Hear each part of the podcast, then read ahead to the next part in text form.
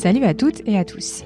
Je suis Elisabeth Albuquerque et je suis contente de partager avec vous mon podcast que j'ai appelé Immersion comptable. Dans ce podcast, j'ai des conversations avec des experts comptables et des commissaires aux comptes. L'idée est de s'immerger dans le monde merveilleux de cette belle profession. Moi-même, étant experte comptable et commissaire aux comptes, je sais que nous n'avons pas toujours une image qui reflète la réalité. Pourtant, en vivant cette profession au quotidien, je peux vous assurer que c'est un métier aux multiples facettes, derrière lequel il y a des femmes et des hommes passionnés par ce qu'ils entreprennent. J'espère, avec Immersion Comptable, pouvoir partager ma vision de nos métiers. Mais j'ai besoin de vous. Si vous avez aimé ce podcast, n'hésitez surtout pas à vous abonner, à lui mettre 5 étoiles sur iTunes et à laisser un commentaire. Ça me permettra de faire connaître Immersion Comptable et ça me motivera pour continuer. Je tenais à remercier mon sponsor, hello-digital.fr, sans qui Immersion Comptable n'existerait pas. Aujourd'hui, je reçois Eric Messina, expert comptable dirigeant du cabinet Lavial qui est situé à Ivry, président de France Gestion, vice-président de la Fédération des centres de gestion agréés, président de la commission des études juridiques des centres de gestion et contrôleur de stage. J'ai tout dit. Et comme vous avez pu le constater, Eric a plein de casquettes et nous avons fait de notre mieux pour en faire le tour dans cet épisode d'immersion comptable. Alors Eric, il vit son métier comme une vraie passion, une véritable passion. Et ce qu'il apprécie le plus, non pardon, ce qu'il adore le plus, c'est l'aspect technique de notre profession au point de lire de la documentation technique professionnelle le week-end et pendant ses vacances. Et ça le détend. Oui, oui, pour de vrai, ça le détend. Vous aurez compris qu'Eric ne s'ennuie pas dans sa vie professionnelle. En plus, c'est une personne pleine d'humour et accessible et qui n'hésite pas à aider ses consoeurs et ses confrères pour des problèmes, des questions techniques. Alors, il aime aussi transmettre, c'est pour ça qu'il a souhaité être contrôleur de stage pour le diplôme d'expertise comptable. Du coup, j'imagine que vous vous demandez, mais comment arrive-t-il à gérer tout ça, en plus de sa vie personnelle?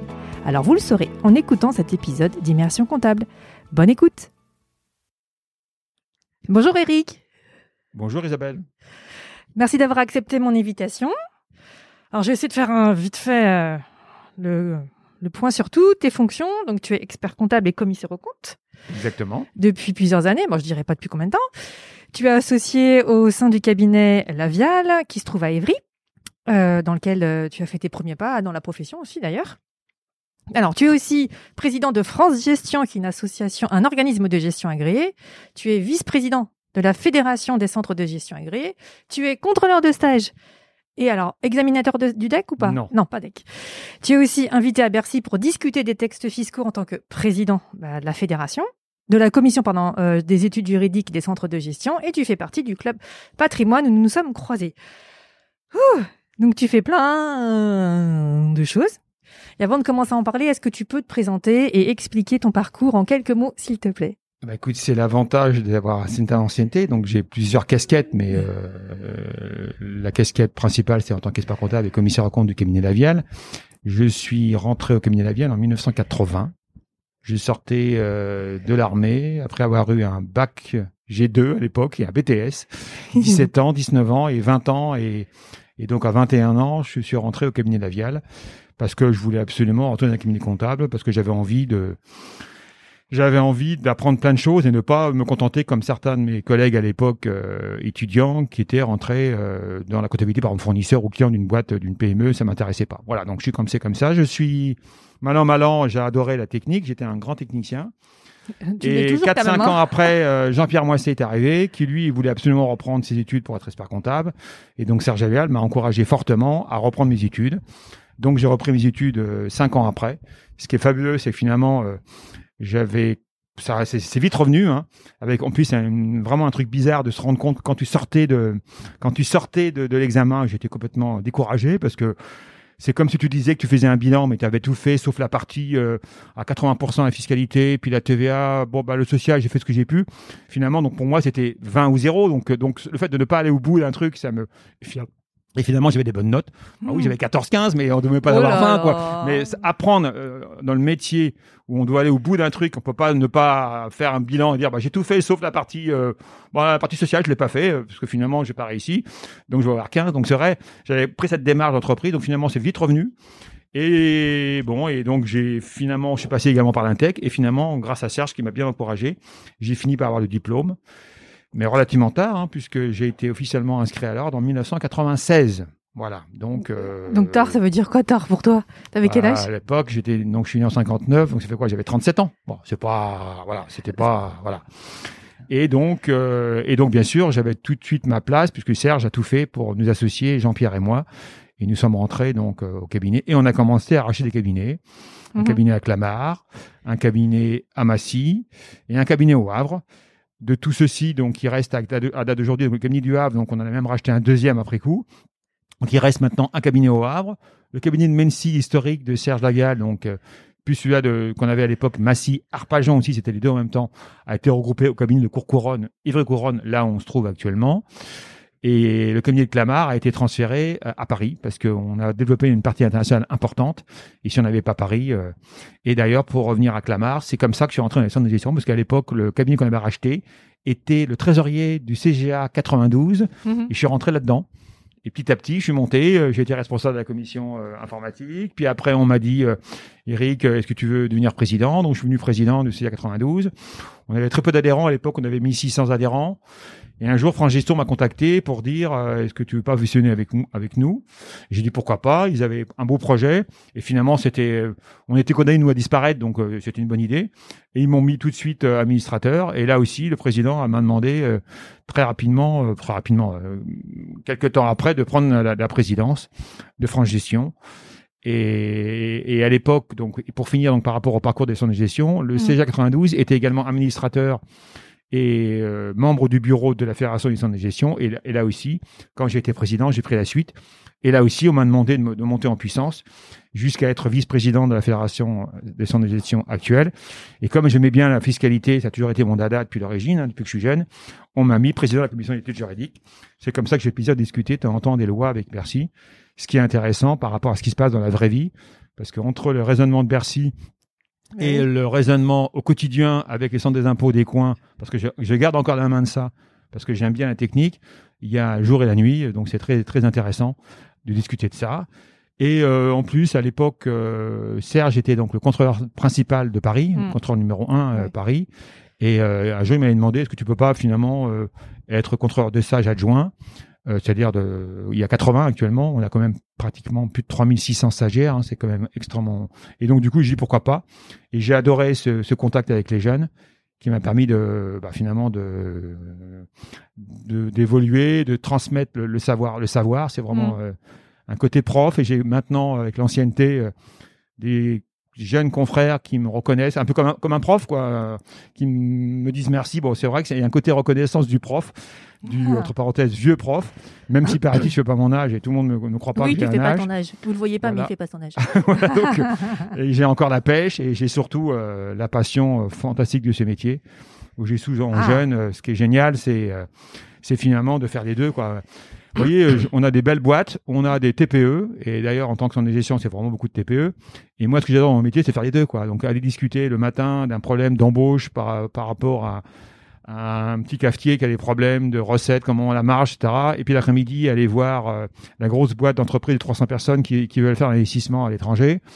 Ben, il est clair que faire que des TPE tout le temps, ben, je trouve que ça m'ennuierait. Et inversement, euh, dire euh, des beaux dossiers, comme on appelle ça, faire que ça, ça me casse. Ce qui est intéressant, c'est de faire les deux, quoi. Et ça, c'est absolument génial, faire les deux.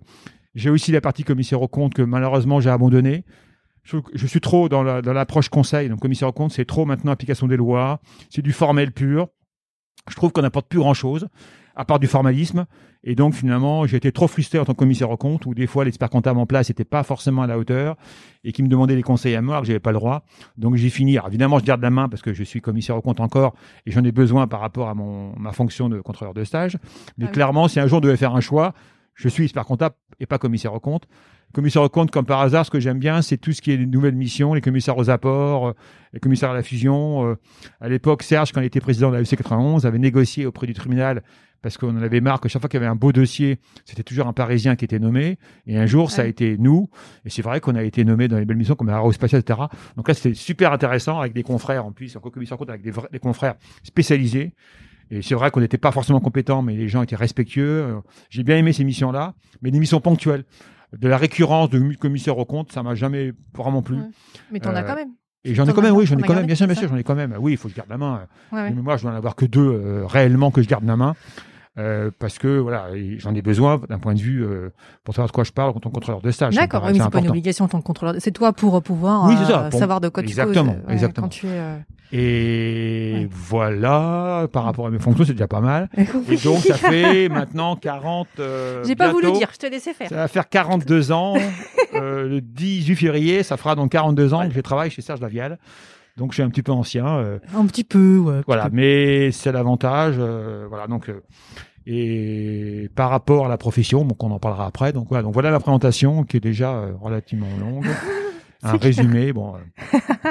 relativement. Et tu t'es retenu, c'est bien. Voilà. Faut savoir qu'Eric il est très bavard. Exactement. Je t'écoute.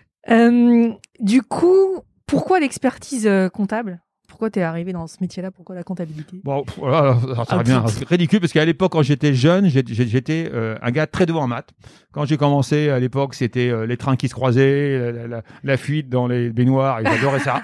j'étais doué naturellement. Après, ça a été les patates dès que j'arrivais en sixième avec les ensembles et j'étais doué. À l'époque, on fait pas une génération qu'on était bon en maths, on était bon partout. Alors que j'étais pas, j'étais relativement nul en, en langue, très moyen en français. Et finalement, les maths m'ont attiré. Donc, euh, qui dit maths dit chiffres. Et je suis, je suis rentré dans les chiffres, mais à l'époque, euh, on me trouvait pas si bon que ça, ou on me trouvait peut-être un peu excité. Je ne sais pas ce qu'on m'a trouvé. En tout cas, on m'a dit, bah non, pas de bac B, bac C. Finalement, j'ai fini par faire un bac G. C'était un peu la, le bac du pauvre. Hein. Et finalement, bah après, je me suis dit, je vais pas rester au bac G. J'ai fait un BTS. À l'époque, c'était plutôt rare. Euh, de mon temps à l'époque, si on peut dire, euh, il y avait qu'un seul lycée en Essonne, c'était Massif Génis, qui faisait un BTS de comptabilité et de gestion.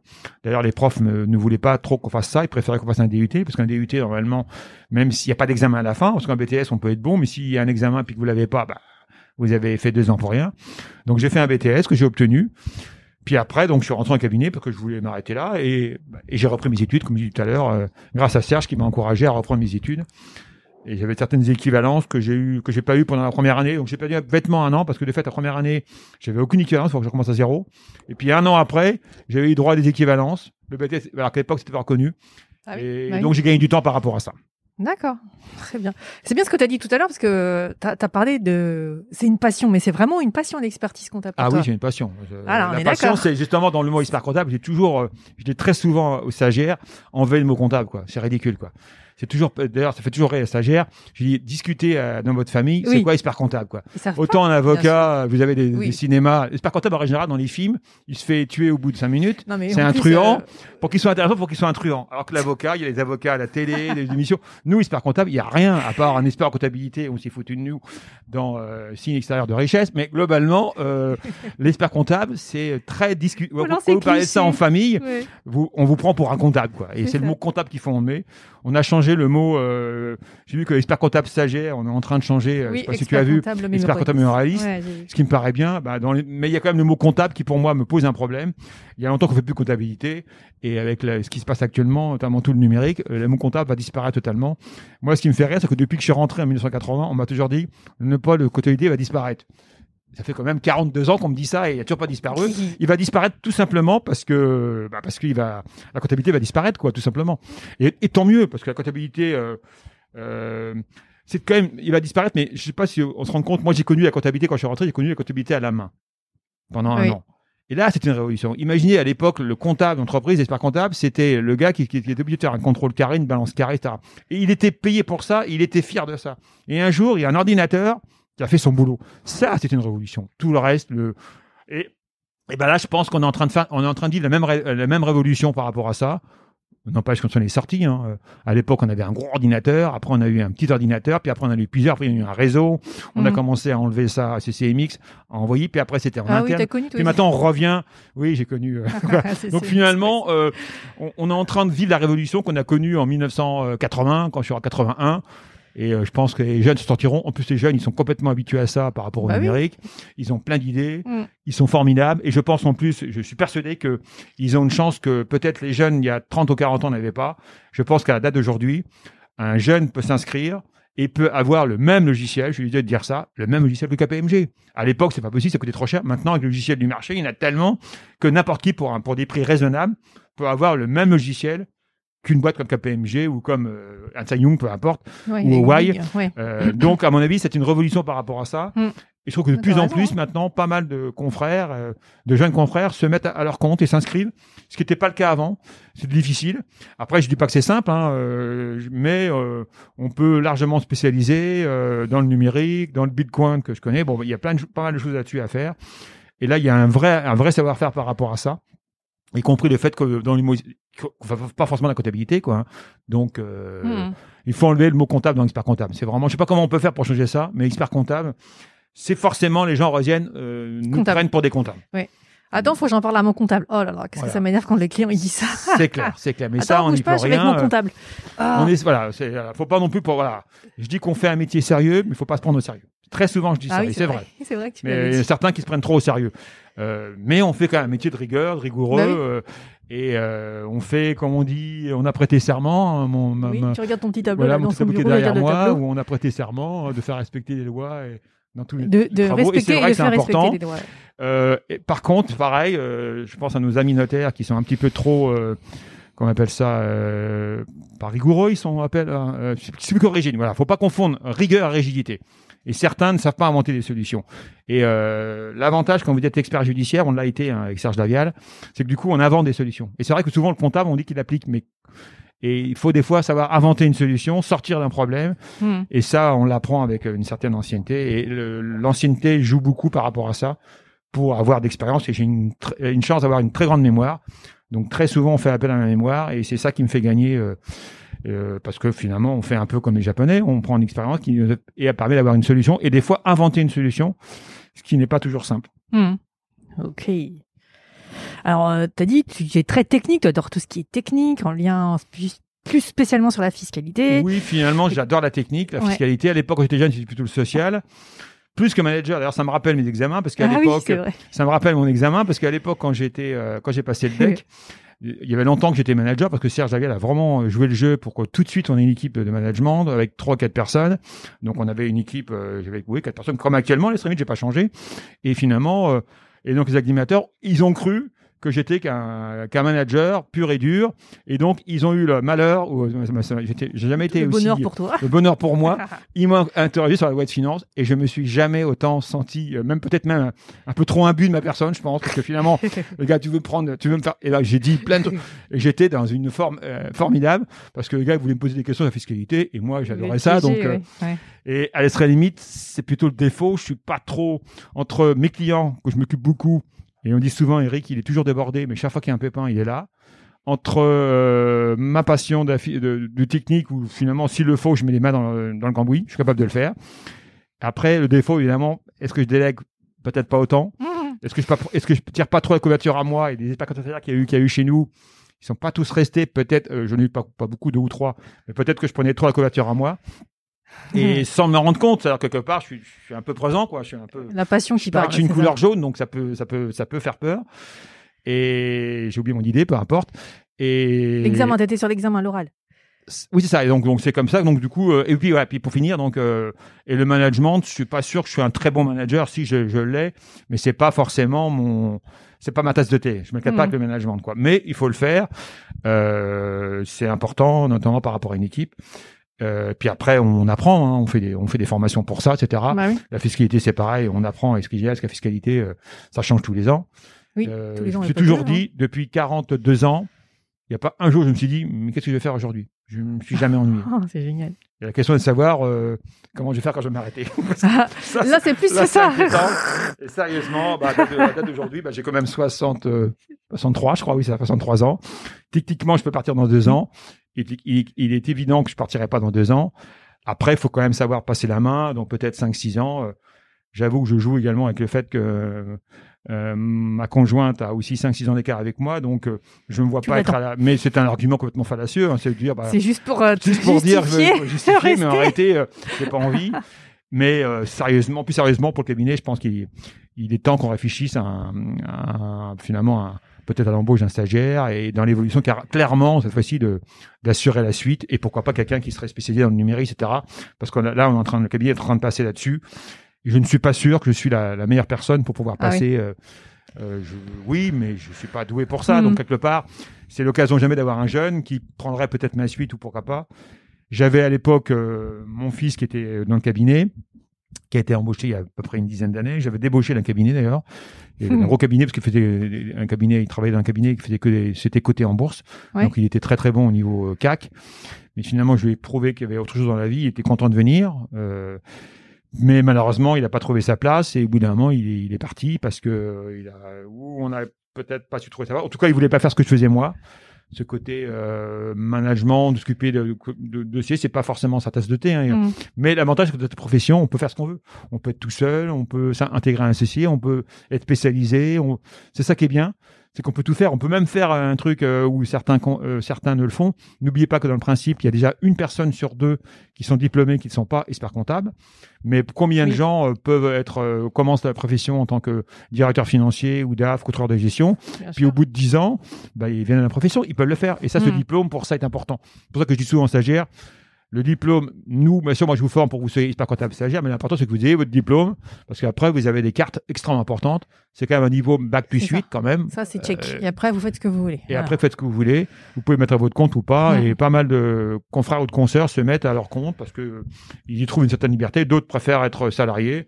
Euh, c'est un choix. Mmh. Euh, sûr que vous voyez, comme par hasard, on est 21 000 experts comptables inscrits à l'ordre. On en a 21 000 qui sont diplômés d'experts comptables les fameux 50%. Euh, sur mmh. les 1000 1200 par an, euh, la moitié s'inscrivent à l'ordre, l'autre euh, ne sont pas, sont pas inscrits à l'ordre. Même si maintenant on a créé au, sein du Conseil national, il paraît que c'est ça maintenant.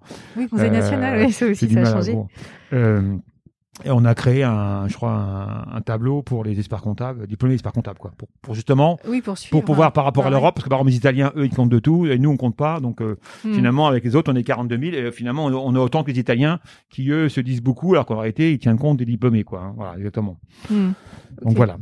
Oui, juste une précision. Euh, Eric, il a parlé de l'examen à l'oral. C'est parce qu'à l'époque, quand il l'a passé, il y avait euh, un oral, pas que pour mémoire, mais aussi. C'est ça. À euh, l'époque, on avait, à l'époque, il y avait euh, finalement, il y avait ce qu'on appelle, bah, toujours pareil, le, un écrit, notamment la, la, révision, la là, révision, qui est important, mais le mémoire. Mais à l'époque, au lieu d'avoir déontologie, là actuellement c'est la déontologie, un écrit, il y avait ce qu'on appelle l'oral qui permettait finalement au, avec y compris notre dossier. Donc le fait, ils examinaient notre dossier par rapport à ça, ils nous posaient des questions par rapport au dossier. Et c'est hmm. comme ça qu'ils ont vu, tiens, ce gars-là, ancienneté, ah ouais, d'accord, c'est un ancien, ah bah ce gars-là, il est déjà, euh, il a, il est euh, manager. Donc du coup, c'est comme ça qu'ils orientaient les questions et exprès posaient des questions. Et on était noté par rapport au dossier qu'on avait, et ils pouvaient poser des questions euh, par rapport à. Voilà. Et moi, ils ont peut-être cru que étant, étant manager, j'étais pas du tout compétent au niveau technique. Raté. Et donc ils m'avaient posé des questions et je me rappelle de cet état d'euphorie que j'avais, quoi. Encore aujourd'hui. Hein. En disant, euh, en disant, bah, vas-y, vas-y, pose la question. Vas-y, je suis prêt. Vas-y, je suis prêt, je suis prêt. Mais c'était marrant, quoi. Bon, par contre, j'ai eu beaucoup de mal à, juste pour rigoler, j'ai eu beaucoup de mal à voir mon mémoire. Mon mémoire, je suis tombé, euh, de fait, je suis tombé sur deux personnes. Un mémoire qui était sur euh, l'organisation du cabinet. Donc finalement, c'était pas évident. Je suis tombé sur une, une chère consoeur qui était complètement, paraît-il, excitée. Donc j'ai eu une mauvaise note. Bon, ok, euh, j'étais pas, j'ai pas eu 10 à l'époque. Euh, il fallait pas avoir 10, hein, je devais avoir que 8. Hein. Donc ils m'ont donné quand même un 6. Oula. Ah oui. Ça, par, contre, ils me disent, par contre, ils me disent rien. Donc, euh, donc j'ai dit à Serge, qu'est-ce qu'il faut faire? Écoute, Eric, le, le, principal, il faut que tu essayes de les joindre et puis tu, tu demandes de repasser avec eux, c'est la règle, mm. quoi. J'arrive pas à joindre la dame. Euh, et le monsieur, j'arrive à le joindre. C'était un président d'un. Je crois que, c'était président de la Réunion, je crois, ou, en tout cas d'une île. Je dirais que c'est de la Réunion, mais je suis pas sûr. Mm. Et il m'a dit, bah oui, mais euh, pour vous rencontrer, c'est un peu coupé. Mais si vous voulez, je passe à la gare de Lyon. Un jour, on peut se rencontrer. Ok, donc euh, donc je, je prends rendez-vous avec lui. Et là, il me dit clairement, hein, je, je, je sais pas. Il me dit, euh, vous avez fait une demande pour être inscrit avec nous deux? Bah oui, c'est normal. Un an, vous n'auriez pas dû parce que la dame, c'était une excitée. Ah. Jamais vous l'aurez avec elle. Mais dites-moi ce qui va pas, quoi. Bah Expliquez-moi. Donc il a expliqué, mais il dit, mais vous l'aurez pas avec elle. Bon, bah, bon maintenant c'est fait, c'est fait. Hein. Donc je refais mon mémoire pour la deuxième fois. Et, et là, pas de chance. J'ai toujours la dame qui est là. Par contre, le confrère était plus là. Lui, était, malheureusement, était décédé entre temps. Oh mince. Donc je suis passé avec deux gars. Et là, cette fois-ci, ils m'ont carrément mis une note éliminatoire. Non, ils m'ont mis six, encore une fois et ils m'ont rayé en disant refaites de mémoire. Et puis à la dernière seconde, ils n'ont pas osé. Ils ont dit on vous conseille. Ils ont, ils ont non non, ils ont changé les trucs. ils ont dit on vous conseille de refaire le mémoire. Et là, j'ai quand même parti pour la troisième fois. Et quand c'est comme ça, la troisième fois, ça c'était l'usage que je connaissais. On passe plus du tout avec les mêmes. Oui. J'ai demandé de passer avec, et là on passe directement avec, le président, avec le fameux bureau, le bureau à l'époque. Et finalement, là c'est bien simple. Quand je suis passé pour la troisième fois, bon, j'étais au courant de tout. Hein. Je n'ai pas parlé de mon mémoire. J'ai parlé, bah, parlez-moi tout. Et il vous faut combien pour avoir l'examen? 8. Et comme par hasard, ils m'ont donné 8. D'accord. À l'époque, euh, 8, ça, suffisait. Parce qu'à l'époque, voir. on pouvait compenser. Maintenant, c'est 10. D'accord. voilà. ouais, ouais. Et donc, Ok. je l'ai eu comme ça, euh, donc, c'est moqué de moi, donc je l'ai eu au bout la troisième fois, et la troisième fois, c'est, on passe directement avec le président et le vice-président, quoi. Donc, c'était à l'époque Burlot que, que de temps en temps je rencontre, qui se rappelle pas, bien sûr. hein. J'étais un candidat parmi tant d'autres, et j'ai dit, Ouais. ah, vous vous rappelez pas? Non, non, Ben, moi, je me rappelle. Je me rappelle tout le temps. Je n'ai pas parlé de mémoire, parlez-moi de vous. Donc, j'ai parlé comme là, comme je fais avec toi. Ouais. Et donc, euh, et à la fin, euh, bon, bah, il vous faut combien? Bon, 8, bon, on va voir. Euh, et finalement, ils m'ont donné ce qu'il fallait pour que je l'aie, quoi. Ils pouvaient pas me mettre une note. Bon, mémoire avait été, était pas hum, terrible, mais franchement, il méritait pas. J'avais des questions du genre, vous dites je, faut pas dire je. Vous vous prenez pour qui? Quand vous dites nous, vous prenez... donc finalement, c'était des très mauvais trucs. Euh, Oui, des il raisons, n'était pas euh, terrible, mais ça méritait pas une note éliminatoire en tout cas. Mm. Et surtout, on m'a, on m'a pas aidé dans le mon principe, c'est que de dire quand ça va pas, on vous dit ce qu'il faut faire, refaites quoi. Et là, on m'a pas expliqué. Je sens qu'en plus, j'avais bien été aidé par Serge par rapport à ça, qui était quand même un peu spécialiste des Parce mémoires. que, j'allais Euh, dire, oui, il y a quand je même. dis pas que je, je dis pas que ça méritait, mais ça méritait pas, ça méritait au moins 8, quoi. Et Ouais. finalement, ils m'ont donné 8. Euh, Et j'ai eu cet examen comme ça. euh, Donc, j'ai perdu bêtement un an à cause de ça. Mais c'est tout. Mais bon, à part, euh, une anecdote où, euh, dont je me souviens encore. D'accord. Alors, du coup, on a parlé de toutes tes casquettes. Je passe un peu du coq à l'âne. hein. De toutes tes casquettes que tu peux avoir. Et donc, la question qui me vient, moi, quand tu m'en as parlé, euh, je me suis dit, mais comment il fait pour gérer tout ça et sa vie perso aussi? Alors, ra- raconte-nous, comment tu fais? Ah, comment je Ah fais? non, Ben, je travaille, Oui, vas-y, après, après. je travaille beaucoup. Oui. Alors, c'est vrai que c'est compliqué parce que de fait, alors, je travaille beaucoup. Bah, faut pas oublier. Quoi, après, je veux pas, ça m'embête, mais il faut parler de ma vie euh, personnelle. Malheureusement, Non, ça m'a quand même coûté, ça m'a quand même coûté un divorce, c'est clair. Euh, en fut, mon ex-femme euh, travaillait aux impôts, donc c'était l'avantage d'être à côté, parce qu'elle travaillait aux impôts de Corbeil, c'était pratique, si on peut dire, même si on pouvait pas travailler vraiment sur le même dossier, mais de temps en temps ça nous a aidé. Après elle est partie à Évry, et je crois que ça m'a quand même coûté un divorce. Donc euh, voilà, donc parce que reprendre mes études, Serge, euh, il voulait bien, mais par contre, il fallait travailler, donc il fallait quand même travailler beaucoup. Hein. Serge travaillait encore beaucoup plus que moi. Malheureusement, je pense que ça, l'a- ça l'a peut-être un peu tué aussi hein, suite à sa crise cardiaque. Donc finalement, c'est pas bon. Bref, Mm. euh, fermons la parenthèse. Mais euh, donc concrètement, euh, on travaille beaucoup. Euh, ouais, je dois travailler euh, 2500 heures, un truc comme ça. Mais la question, c'est de savoir comment on le vit. Oui, Je pensais, j'ai toujours cru qu'en façon de, en, en- en pensant, en le vivant bien, ça devrait suffire. Alors la, la réponse, euh, bah, Serge me l'a apporté. Hein, c'est ça qui est terrible parce que finalement, euh, quand je vois Serge, je dis bah Eric il travaille beaucoup. Ah oui Serge il travaille beaucoup aussi, ouais, beaucoup. Bah, il fume pas, bah moi non plus je fume pas. Bon, il boit pas beaucoup, bah bon, ouais, euh, raisonnablement il est pas si gros que ça. Il est, il est plutôt, et en plus euh, il est sportif, oui, pas, pas trop moins bon. Et finalement malgré ça, malgré toutes les qualités qu'on avait, ben il est quand même mort du jour au lendemain. avec cardiaque. Donc finalement on m'a dit Eric réfléchis quand même parce qu'on le vit bien, qu'on a la passion, que pour autant euh, la vie est bizarre quoi. Hein. Il s'est Ouais. même pas rendu compte qu'il était fatigué quoi. Donc voilà. C'est vrai que ça m'a beaucoup, ça m'a beaucoup énormément touché le, le- le décès de Serge. Bah oui, tu Pour moi, c'était plus qu'un ami. Bah oui. Bah, c'était mon tuteur, c'était mon père, euh, c'était mon mentor quoi. Donc Ouais. euh, et à l'époque, il pouvait le faire. Quand je suis arrivé, après, il pouvait plus le faire. Je pense que je suis le dernier où il s'est vraiment formé. Mm. Et je me rappelle vraiment, euh, j'ai une image énorme. Je vois son visage d'énorme sourire quand je lui ai annoncé que j'étais diplômé. J'ai encore cette, Ah, ce visage de, joie de sa part. Ouais. Et ça, c'est un truc qui, qui me reste gravé à vie. Euh, et donc, c'est voilà, j'ai un peu. euh, et c'est voilà, c'est vrai que c'est très dur. Bon, le cabinet s'en est bien remis parce que en 30 ans, il avait ses méthodes aussi, Serge. Puis finalement, on les a changées, etc. Et là, depuis, euh, depuis maintenant, le cabinet prend de progression, on progresse de plus en plus. On atteint l'objectif, donc on est content. Bon, après, maintenant, l'objectif numéro, euh, maintenant qu'on a atteint enfin une sorte de, de ouais, de, de, de rentabilité, de pérennité, Mhm. je pense que maintenant, il faut qu'il va falloir qu'on assume les départs des, des, des anciens, dont le mien. Je crois que je partirai le premier. Et là, il va falloir qu'on fasse un, un truc par rapport à ça, euh, sachant que le cabinet, bon, est composé de collaborateurs qui sont à la fois des collaborateurs d'origine, plus des collaborateurs donc on a dont on a racheté qui sont encore là. Voilà, ça arrive. hein. Voilà, Mhm. donc. euh, Et donc comment ouais. on fait? Ben, on fait parce que euh, Ah, oui. on a en plus une une conjointe qui travaille dans la même profession que vous, donc ça aide. Ça aide, comprends. Euh, et parce que sinon c'est compréhensible, sinon on peut pas comprendre. Et on essaie de trouver. Bon, c'est vrai que euh, voilà, donc c'est comme ça qu'on a. J'ai trouvé un équilibre par rapport à ça. Euh, J'aime bien également m'occupe également d'un club de basket. Euh, En plus, euh, donc quand je m'occupe, c'est que je, oui, euh, je- c'est comme ça que ça me sort. Quoi, je me sors euh, un club qui s'appelle Mangeron. hein, c'est Mangeron, c'est la ville de l'Essonne. Hein, c'est Mangeron. Mhm.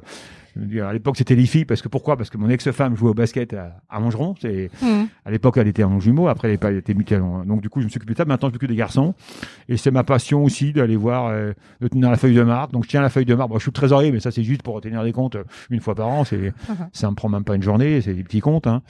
Et par contre, euh, toutes les semaines, quand je peux, bah, je suis en déplacement, je vais accompagner les, les garçons en déplacement. Euh, ça a été jusqu'en région, Île-de-France. Maintenant, c'est plutôt euh, malheureusement le club est descendu, donc on est en département. Mhm. Mais c'est des beaux déplacements, c'est sympa. Il y a une ambiance, il y a le côté sportif. euh, donc c'est ça qui me détend un peu par rapport à ça. Le, le côté, euh, voilà. Donc, euh, mais c'est vrai qu'à part ça, euh, je suis pas très. Des fois, justement, j'ai le gros défaut. Je travaille tellement, tellement que au bout d'un moment, euh, là, on me voit actif, mais il paraît que chez moi, je suis pas très actif, quoi. C'est le danger, que. bah oui, c'est le moment où tu te poses, c'est ton, et là, c'est ton une- voilà, havre de et paix. Voilà. Et c'est pas forcément bien. Donc, euh, la retraite m'inquiète un peu. Il faudrait que tu trouves quelque chose, c'est pas possible. hein, Sinon, tu vas devenir ouais, dingue. Hein. Sinon, ça peut être dangereux. ouais, voilà. Donc, Oui, voilà, c'est ça. Je réfléchis. Donc, euh, j'ai j'ai 4-5 ans et j'ai 5-6 ans pour euh, trouver à la fois une solution pour le cabinet et à la fois trouver une solution pour, Pour moi. toi, bah oui, bien sûr, Pour tout moi. à fait. Et du coup, comment t'arrives à te tenir à jour de toute l'actualité avec euh, tout ça Euh, Par rapport à peut-être très technique, mais comment t'arrives à te tenir à jour euh, dans ton Bah, emploi D'abord, je fais beaucoup de formations. Puis, comme je suis en plus impliqué dedans, que je dois répondre, au contraire, c'est moi qui réponds à, à des confrères, à des centres de gestion qui ont besoin. Donc, finalement, tu te, tu te tiens parce que tu lis les journaux, tu lis les, tu lis la doc, euh, Ouais, quoi, on a tu le Navis, et euh, Ouais. t'as pas le choix. hein. Et puis, tu fais des formations également, beaucoup. Euh, je fais des lois de finances, euh, je participe à toutes les lois de finances, y compris, j'en anime une, puisque France Gestion a tous les ans, euh, tous les ans, une, une loi de finances organisée par euh, France Gestion ainsi que par Infodoc, donc qui est connue. Donc, euh, j'ai la loi de finances de, euh, des, des syndicats, la loi de finances de, de l'ordre de Paris. Donc, euh, donc, je vraiment me tiens à fond sur l'actualité. Et en plus, de temps en c'est moi-même qui fais des formations. Donc, euh, tu es obligé de te tenir au courant par rapport au fait que tu es, bah, que je suis animateur, que je suis contrôleur des stages et que faut bien montrer l'exemple. Donc là-dessus, et puis j'aime bien, donc ça me gêne pas. Mais Oui, c'est vrai, c'est un truc en plus. Mais C'est plutôt chez moi. Pour moi, c'est la lecture, quoi. Il y en a qui lisent euh, des bouquins. Moi, c'est ça. Le ça, livre de et- chevet, c'est ça Avant, j'ai- j'aime bien également le sport. J'ai lu l'équipe, mais euh, maintenant, je lis, euh, voilà, je lis, je lis ça chez moi. C'est ma, c'est ma lecture euh, quand j'ai envie de lire pour me reposer, soi-disant. Ma femme n'est pas du tout d'accord. Elle dit tu te reposes pas, mais c'est comme ça que je me repose, si on peut dire. Ouais, ça te repose l'esprit de lire tout ce qui est Voilà. actualité, ça te. Ouais, ok. Très bien, chacun son truc, hein. Écoute. Exactement. Ouais. Qu'est-ce qui te plaît le plus? Dans ton quotidien? Ah là là, alors choisir. Lequel, euh, quelle casquette? Non, bah la, la casquette, la, la casquette d'expert comptable, c'est quand même celle-là qui est la plus importante quand même. C'est, Mm. j'aurais, c'est expert comptable, c'est grâce à ça que je suis rentré dans dans tous les autres casquettes que j'ai. Donc finalement, euh, euh, l'important pour moi, c'est la relation humaine. C'est-à-dire que c'est la relation, euh, c'est la différence justement avec une boîte d'entreprise. Jamais j'aurais voulu être, j'im- j'imaginais pas d'être euh, comptable, euh, fournisseur, euh, relancer ou contre client. L'avantage, c'est qu'en en étant expert comptable, on voit tout, euh, on connaît tout. On est le, on dit souvent qu'on est généraliste. euh, oui, on est vraiment le généraliste. On est capable de tout voir. Contrairement à l'avocat spécialisé qui va faire un truc super bien en fiscalité, mais il va oublier un truc super important pour le social. Du genre, bah, il est devenu genre majoritaire, bah, c'est pas du tout le même régime. Ah, Ouais. il a pas, il a oublié ce détail-là. Nous, on a une vision globale. Alors après, on peut plus ou moins spécialiser, euh, comme moi en fiscalité. Après le social, euh, maintenant il y a longtemps que je maîtrise plus. Mais qu'est-ce qu'on a fait chez nous au cabinet? On a créé des, des- on a créé des secteurs, hein, un secteur pour le social, pour le juridique. Euh, pour l'instant, on n'a pas fait pour la gestion. On a englobé compte à gestion. Mhm. Certains cabinets le font. Hein, ils créent des gestions. On n'a pas encore de vraiment de poste transversal, mais je vois pourquoi pas embaucher quelqu'un pour le numérique. On l'a pas encore fait, mais certains cabinets le font déjà. Hein. Ouais, Donc, euh, on n'est peut-être pas assez. De... Je crois qu'on n'est pas assez. Là, là-dessus, on n'est pas d'accord. On est un cabinet familial, donc c'est un vrai avantage, c'est un atout par rapport à l'investissement, par rapport à notamment quand on a racheté les cabinets, ça a été vraiment un, un atout. Faut pas que ça devienne un, handicap parce que maintenant on est 45 à l'effectif, euh, mais je pense qu'on n'a pas la taille. Pour moi, je pense qu'on est condamné à fusionner, etc. Et ça, je suis pas sûr que mes associés euh, le voient comme ça. Ouais. C'est un cabinet familial, c'est pas facile de dire qu'à un seul coup. euh, on abandonne notre côté familial, Hmm. mais j'ai peut-être tort. Ah. hein, euh, peut-être que ma vision est fausse. hein. C'est ma vision à moi. J'ai l'impression que la taille est pas suffisante, qu'il faut passer plus. Et après, est-ce qu'on est prêt à investir encore plus, euh, être plusieurs associés euh, Ou alors, ou alors, faut racheter d'autres cabinets. Mais bon, maintenant, c'est difficile de racheter des cabinets. Et puis, un temps, c'était relativement simple. Maintenant, ça devient impossible. Pourquoi Euh, parce qu'il y a, il y a pas beaucoup de, il y a pas beaucoup de d'offres sur le marché. Et les offres sont hors de prix. Quoi. À l'époque, on avait des, des garanties de passifs, on avait des, des abattements. Maintenant, on vous dit, euh, t'achètes comme ça, point barre, sans garantie. Et si t'es pas content, ben, je vais trouver quelqu'un qui va le faire. Et ils le font. Ils le font. Ils le trouvent, en plus. Donc, euh, Ouais. Donc voilà, donc ça c'est une idée par rapport à ça. Euh, j'ai perdu ta question, excuse-moi. Qu'est-ce qui te plaît le plus Voilà, donc bah, j'ai dit bon là là là donc en tant qu'expert comptable, donc c'est vraiment la relation humaine, à la fois par rapport à tes collaborateurs que tu formes, les stagiaires, c'est intéressant aussi, vraiment les, jeunes, et puis les clients, les clients, les aider quelque part. Hein. Puis des fois ils te posent des questions, notre, là, ah ouais, notre pas pensé. Euh, slogan c'est ensemble pour accompagner votre développement. Voilà mm. notre slogan qu'on dit aux clients. Et c'est ça qu'on veut. Moi j'adore. Euh, j'ai des clients où j'arrive maintenant à la troisième génération. Quoi, j'adore un client. Euh, euh, qui fait des choses, qui chaque fois qu'il fait une chose, il, m'en parle parce qu'il veut pas le faire tout seul, quoi. Ou chaque fois qu'il l'a pas fait tout seul, il dit bah zut, j'ai pas parlé à M. Messina, j'aurais dû en parler. Chaque fois que je... et maintenant, chaque fois qu'il fait un truc, il m'en parle. Mhm. Il parle aux enfants, aux petits enfants. Et j'arrive au moment en première année où c'était le père qui donnait au grand-père, et maintenant j'arrive à la succession des enfants, quoi. Et ça, c'est absolument génial.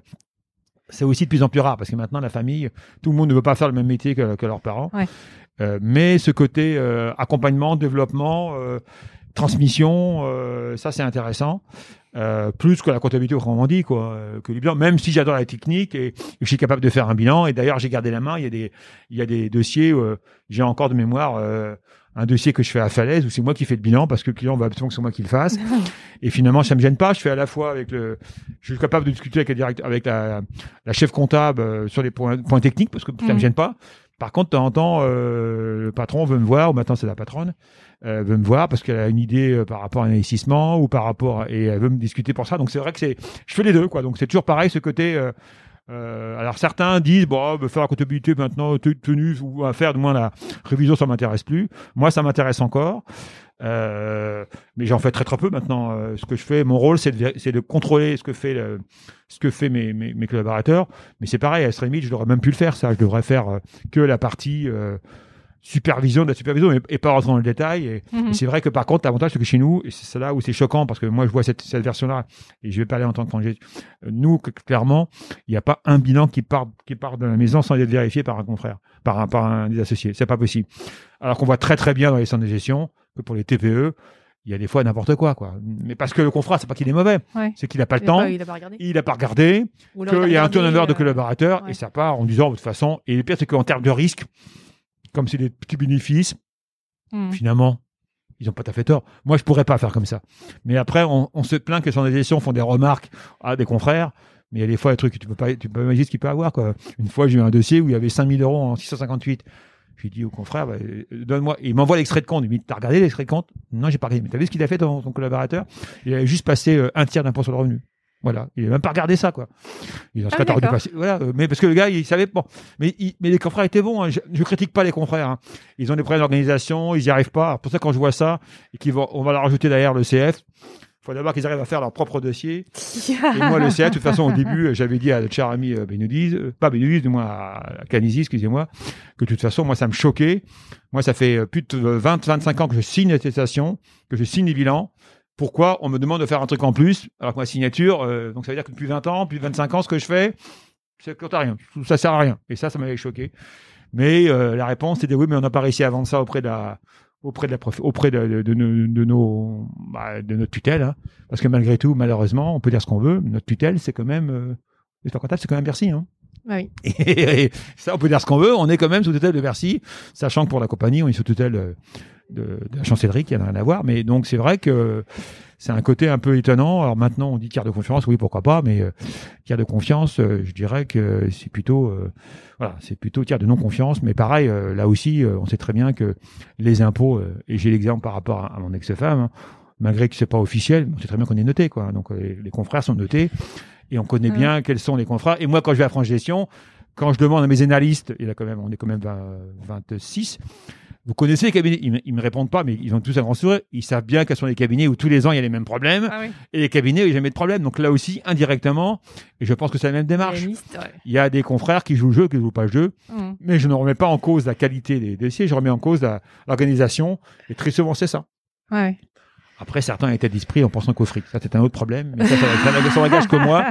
Moi, je préfère gagner un peu moins et je m'en fiche, mais être tranquille, être parce qu'après, ces mêmes confrères-là, quand ils ont des problèmes avec la, police judiciaire, c'est quand même pas marrant et c'est pas simple non plus. C'est sûr. Je préfère dormir tranquille, comme on dit. Alors, tu as parlé d'ECF. Alors, je précise pour euh, les personnes qui écoutent, c'est l'examen de conformité fiscale. Voilà. tu as raison. on rentrera pas dans le détail, c'est un peu compliqué par rapport à C'est ça. C'est une, euh, nouvelle euh, mission qui peut être faite par n'importe qui. Et le décret étant sorti l'année dernière, il y a un an, exactement. 13 janvier de mémoire 2020. Bien, du coup. Voilà. Hmm. Alors, du coup, qu'est-ce qui te plaît le moins dans ce que tu fais, dans ton quotidien? Est-ce qu'il y a quelque chose qui te plaît pas déjà? Euh, oui, dans mon quotidien, non, quotidien, non, pas en quotidien. Par contre, dans la dans la fonction d'expert comptable, ce qui me plaît pas trop, c'est le côté euh, des relations avec les syndicats. Ça devient euh, n'importe quoi, surtout quand il y a des élections où tout le monde s'insulte. Et j'avoue que c'est un côté qui m'agace totalement. J'ai été très très longtemps pas syndiqué. Mm-hmm. Euh, parce que je trouvais que ça s'apportait rien. Moi, j'ai des amis partout, euh, que ce soit ECF, IFEC, je m'en fiche. Et, j'ai, et pour moi, et d'ailleurs souvent après les élections, quand, il, quand ça se passe bien, mais quand il y a les élections, c'est complètement euh, bah, j'aime pas du tout. Et encore, c'est calmé. Hein. À l'époque, on avait des facs, etc. C'était donc c'est ce côté-là que j'aime pas trop. Ce côté. Euh... Ce côté euh... le travail l'appelle. Euh, voilà, ce côté donc un peu syndicat.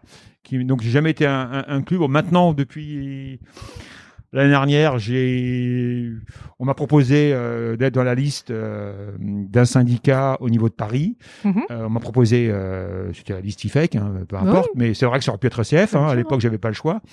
Et d'ailleurs, on m'a proposé dans la liste, on m'a proposé un beau projet. Denis Maborassa, qui était tête de liste, m'a proposé un beau projet. En plus, il mhm. m'a mis en, je crois de mémoire, en septième position, donc il m'a pas pris pour dire mon nom, donc il voulait vraiment que je sois impliqué.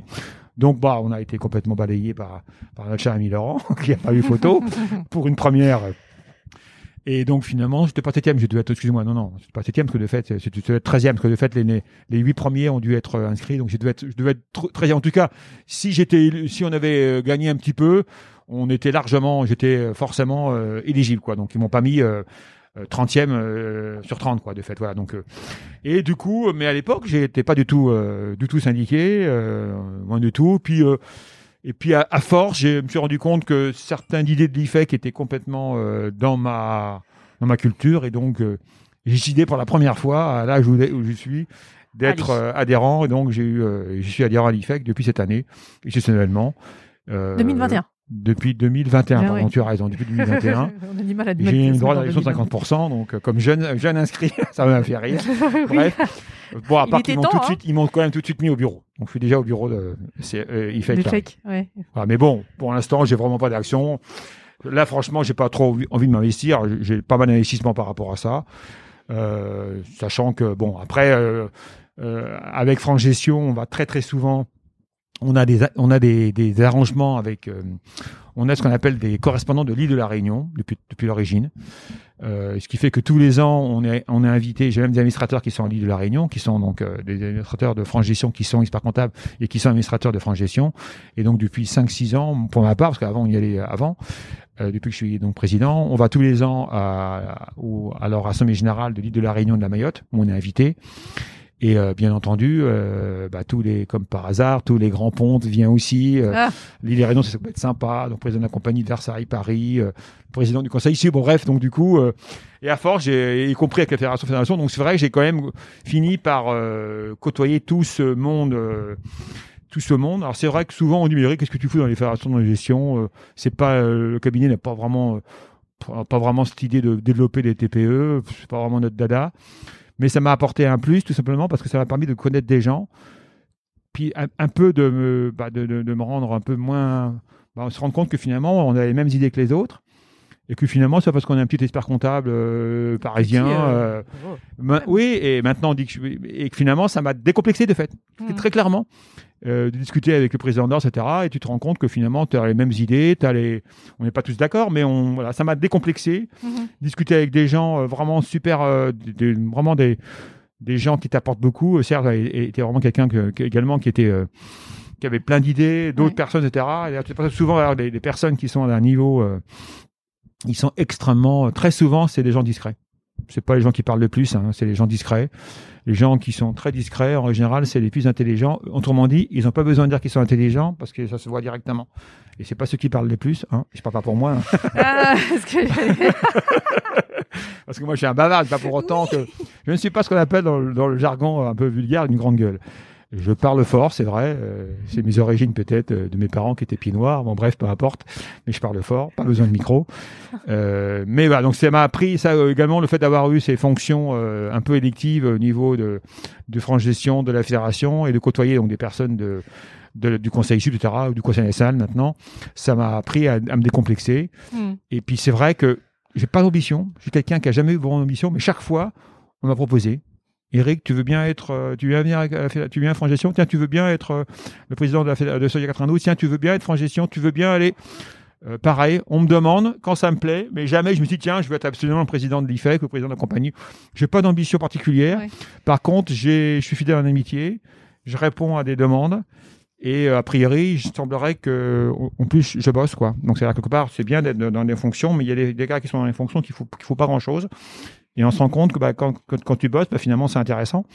Bon, après maintenant, euh, en plus, j'arrive maintenant à avoir un certain âge qui permet d'avoir. euh, je me rappelle tout le temps que j'étais, euh, me rappelait peut-être le petit jeune. Puis maintenant, je suis plus le petit jeune depuis le temps. Oui. Mais c'est vrai, je me rappelle tout le temps. euh, à l'époque, je me rappelle, je mettais tout le temps une cravate parce que c'était moi le plus jeune, alors que les anciens mettaient plus de cravate. Et ben là, Donc maintenant, j'ai mis plus de cravate, ça y est. Je suis- passé du côté obscur des, des anciens. De. Mais j'ai jamais su quel âge j'avais, jamais. Chaque fois, euh, quand j'ai mon âge, je fais un calcul. euh, Alors, on est en quelle année? On est en Oui, c'est 2023. D'ailleurs, faut pas d'ailleurs que je me trompe d'année, ça doit être 2022. Parce que des fois, je me trompe avec les bilans. Et, euh, et par rapport à mon âge, je fais par différence. Et ch- chaque fois, je ne sais pas. Alors, après, il y a des caps qui sont importants. hein, 40 ans, 50 ans, 60 ans. Mais bon, on a l'âge que dans la tête. hein, donc, moi, ça me gêne pas. euh. Pour moi, ça a âge dans ta jamais tête été- alors? Voilà, donc euh, Hein T'as quel âge dans ta tête, d'après toi? Tu sais pas? Bah oui, c'est ça. je ne sais pas dans quel âge que j'ai. Non, non, je, euh, voilà, je ne sais pas. Et c'est pas, c'est pas, pour moi, c'est pas une préoccupation, même si euh, il est clair que bon, on n'a pas la même réactivité qu'avant, même si j'ai, un, paraît-il, j'ai un esprit assez rapide, mais euh, j'ai l'impression que je parle vite. C'est même pas une impression, je parle vite. Et pour la première fois, euh, bah, maintenant, mes, mes pensées vont encore beaucoup plus vite, mais sauf que, bah, sauf que derrière, Ça ça suffit pas. quoi. Ça Et donc là, il va falloir que j'apprenne à me calmer. Serge me disait, tu vas te calmer. Et, euh, au bout de 42 ans, 40, c'est toujours pareil. Hein, j'ai toujours un, je suis toujours euh, actif comme une pile. Donc, euh, pour l'instant, il faut, faut, faut appuyer sur un bouton pour m'arrêter. Mais bon, Tu l'as pas trouvé encore celui-là. mais il n'a pas trouvé. On n'a pas trouvé. bon, après, il faut faire attention. Il faut, voilà. Et vraiment, l'idée, c'est par rapport aux jeunes, c'est ça qui m'intéresse le plus. Ouais. C'est ça qui m'a apporté le plus. Maintenant, je trouve, c'est d'être, d'être finalement contrôleur de sage. Je trouve. D'accord. Ok, on va en parler après, euh, un peu plus loin aussi de, de ta fonction euh, contrôleur de stage. Mhm. Et avant d'entamer bah, le reste, est-ce que tu peux nous parler de la- l'avenir de la profession Comment tu le vois par rapport à la digitalisation, la facture X, l'intelligence artificielle Bah, et, euh, Moi, je le vois comme la profession on fait actuellement, même si on le fait pas de manière, parce qu'on a encore des, des, des, des fonctions de, de- Pour moi, c'est l'accompagnement, quoi. C'est vraiment, pour moi, la fonction de, de, de- d'expert comptable va évoluer à une fonction, je pense, de coach. Alors après, on peut toujours mettre en place une organisation. Par exemple, euh, ce qui était à l'époque toute comptabilité que certains disent bon ça m'intéresse pas va disparaître, mais on peut la remplacer par administratif. On va pouvoir faire un jour pour le client leur, leur facture, faire les paiements pour eux, Oui, faire les suivre. encaissements, Ouais, alors, suivre la relance. Donc, c'est finalement le, le- voilà. Sinon, n'oublie pas que si on n'a pas ça, on va perdre la comptabilité. Hmm. On va perdre la TVA. On va perdre le truc le plus important que tout le monde nous envie dans la profession, c'est la relation quotidienne avec, avec le client. Ouais, Si on n'a pas ce lien, si on n'a plus cette- ce lien-là, hmm. là, il y a un risque. Ou alors, on va devenir, ou alors, on va avoir, il va avoir que des experts comptables et plus de, et plus de, et plus de collaborateurs. Ouais. C'est un autre problème. Pourquoi pas? Certains sont prêts à faire ça. Je voilà, donc, euh, mais la profession peut évoluer par rapport à ça. Et donc, je pense que la profession, elle est donc accompagnement, coaching, et par contre, pour ceux qui veulent organiser par rapport à, à l'assistance des TPE, des TPE, ça va être, je vous dis, l'administratif, à mon avis. Après, on aura toujours besoin de nous pour réviser les comptes. Ça, c'est pas un souci. Donc, l'évolution, je la vois comme ça. Et à mon avis, il faut le prendre du côté positif. Je pense que les jeunes de maintenant sûr. n'ont pas du tout envie de faire une comptabilité. Moi, j'ai souvent mes stagiaires, une comptabilité, pourquoi pas aller en faire six mois si, au bout de, si vous continuez à en faire. Et, euh, et souvent, d'ailleurs, des, des stagiaires euh, dans les petits cabinets ont tendance à être des super, des super collaborateurs. Et je leur dis, attention, les gars, je ne vous forme pas pour être super collaborateur. Prenez la dimension. Vous, vous serez expert comptable. Ah bah oui. Et excusez-moi, dans, dans trois mois ou dans trois ans, vous serez expert comptable, vous serez au même niveau que moi. Me dites pas, non, vous serez pareil que moi. La différence, c'est que j'ai 40 ans d'ancienneté plus de vous, mais au niveau diplôme, il n'y a pas de différence. Ouais. Entre un expert comptable qui, est, euh, qui a eu diplômé cette année et l'expert comptable comme je suis moi, il n'y a aucune différence. Ça, c'est important aussi pour la profession. Ce côté également déontologie, ce côté finalement respect, de, de re- de respect. Euh, c'est pour ça finalement que le diplôme par rapport à ça, évidemment, euh, il y en a qui disent qu'on a les beaux dossiers, etc. Mais ça, il y en a qui s'y croient parce qu'ils ont des beaux dossiers, etc. Mais peu importe. À mon avis, Trispa comptable de Ron Bouling, je suis pas sûr qu'on est capable de faire un truc. C'est vraiment c'est intéressant que ça. Euh, donc à mon avis, euh, Hmm. donc ce côté euh, relation entre entre le jeune expert comptable ou l'expert comptable avec une certaine ancienneté, c'est le même niveau. Et l'évolution, je pense que moi, je pense que tout dis va disparaître, c'est sûr et certain. Et quelque part, tant mieux. Euh, même si certains pensent que c'était bien, mais je pense que les gens ont complètement oublié l'histoire. Moi, j'aime bien faire appel à l'histoire. En 1945, quand le décret, quand on a créé l'ordre, je répète, et les gens ont oublié, l'expert comptable ne faisait pas de comptabilité. Il a supervisé. La comptabilité, c'est à l'époque où on a fusionné avec les comptables agréés qui eux étaient des comptables agréés en plus. Alors, tout le monde était content. Entre parenthèses, ça me fait penser sur des gestions. Comptables agréés Hmm. et de comptabilité. Sauf qu'à l'époque, on a fusionné. Bah, Qu'est-ce qu'on s'est rendu compte? Ben, Finalement, je vais être très méchant pour les, pour les confrères de, de l'époque, ou même pour, pour nous d'ailleurs. Bah, finalement, ça rapportait bien. quoi. On, on avait pas mal d'argent. C'était un peu jackpot quoi, côté comptabilité. En plus, on avait le monopole, on faisait que ça. Personne ne Bon, bah, sauf que maintenant, ceux qui n'ont pas changé, ils vont mourir. Ceux qui ont changé, et finalement, tant mieux, parce que, ok, ça a apporté pour certains, mais intellectuellement, je pense pas que pour les jeunes qui arrivent maintenant, ça les intéressait. Et ce qui les intéresse, c'est justement toutes les autres évolutions du métier, le numérique, le- l'accompagnement. Pour moi, c'est l'accompagnement. Hmm. C'est vraiment l'accompagnement. Le mot, c'est ça. hein. L'accompagnement, et pourquoi pas jusqu'au coaching. Hmm. Et après, pourquoi pas, si on est capable, organisation d'administratif, voilà. Mais euh, la tenue les- comptabilité, ça n'a jamais été le monopole, ça n'a jamais un truc, été un truc pour les experts comptables. Et en plus, comme je dis à mes stagiaires, monopole de comptabilité, quoi. Bac plus 7, bac plus 8, mais c'est quoi ce truc-là? Moi, je me dégonfle pas de dire ça. C'est vrai que quand tu dis ça à l'ordre, ça peut choquer. Ah ouais, on dit, mais ce qui est important, c'est le titre. Ok, je suis d'accord. Faut pas, faut, Faut pas, pas non les- plus. Euh, je suis pas en train de dire qu'il faut pas monopole. Je suis pas en train de dire ça. Le titre important, c'est important. Mais par contre, le monopole à toute comptabilité, ça me fait rire, quoi. Et à l'époque, ouais, un jour, ils vont disparaître, les banques, etc. Je dis, nous, n'a pas compris. Si le monopole disparaît, c'est pas les banques qui vont prendre notre place. Ça va être qui, à votre avis? C'est les collaborateurs. Ils ont le niveau pour faire la télécomptabilité. Sauf que nous, on les paye un certain prix et on prend une marge dessus. Allez, faut, faut aller, faut parler, faut parler le vrai langage, quoi, qui est un langage direct. Par contre, je suis pas dire que, euh, je suis pas sûr que, que- que- je ne suis pas sûr que le collaborateur soit capable de faire un bilan. Mais c'est pareil. Un collaborateur de bon niveau est capable de tenir la comptabilité, comme était à l'époque le, euh, le- le- Les comptables agréés. le comptable agréé, voilà. Donc, euh, et eux, c'était les vrais. Donc, euh, on a fusionné et on a fait également une deuxième erreur. Moi, je pense à l'époque, par rapport au conseil qui a été fait à l'époque, je sais pas qui c'est qui a fait ça, c'est de pas fusionner avec, avec les conseils juridiques à l'époque. On les a refusés alors qu'on aurait dû fusionner avec eux. La profession a complètement évolué. Le conseil juridique a, a fusionné avec les avocats. Ah a fait une profession. Et à l'époque, je pense qu'on aurait pu, on aurait pu fusionner avec eux, ce qui aurait été un plus.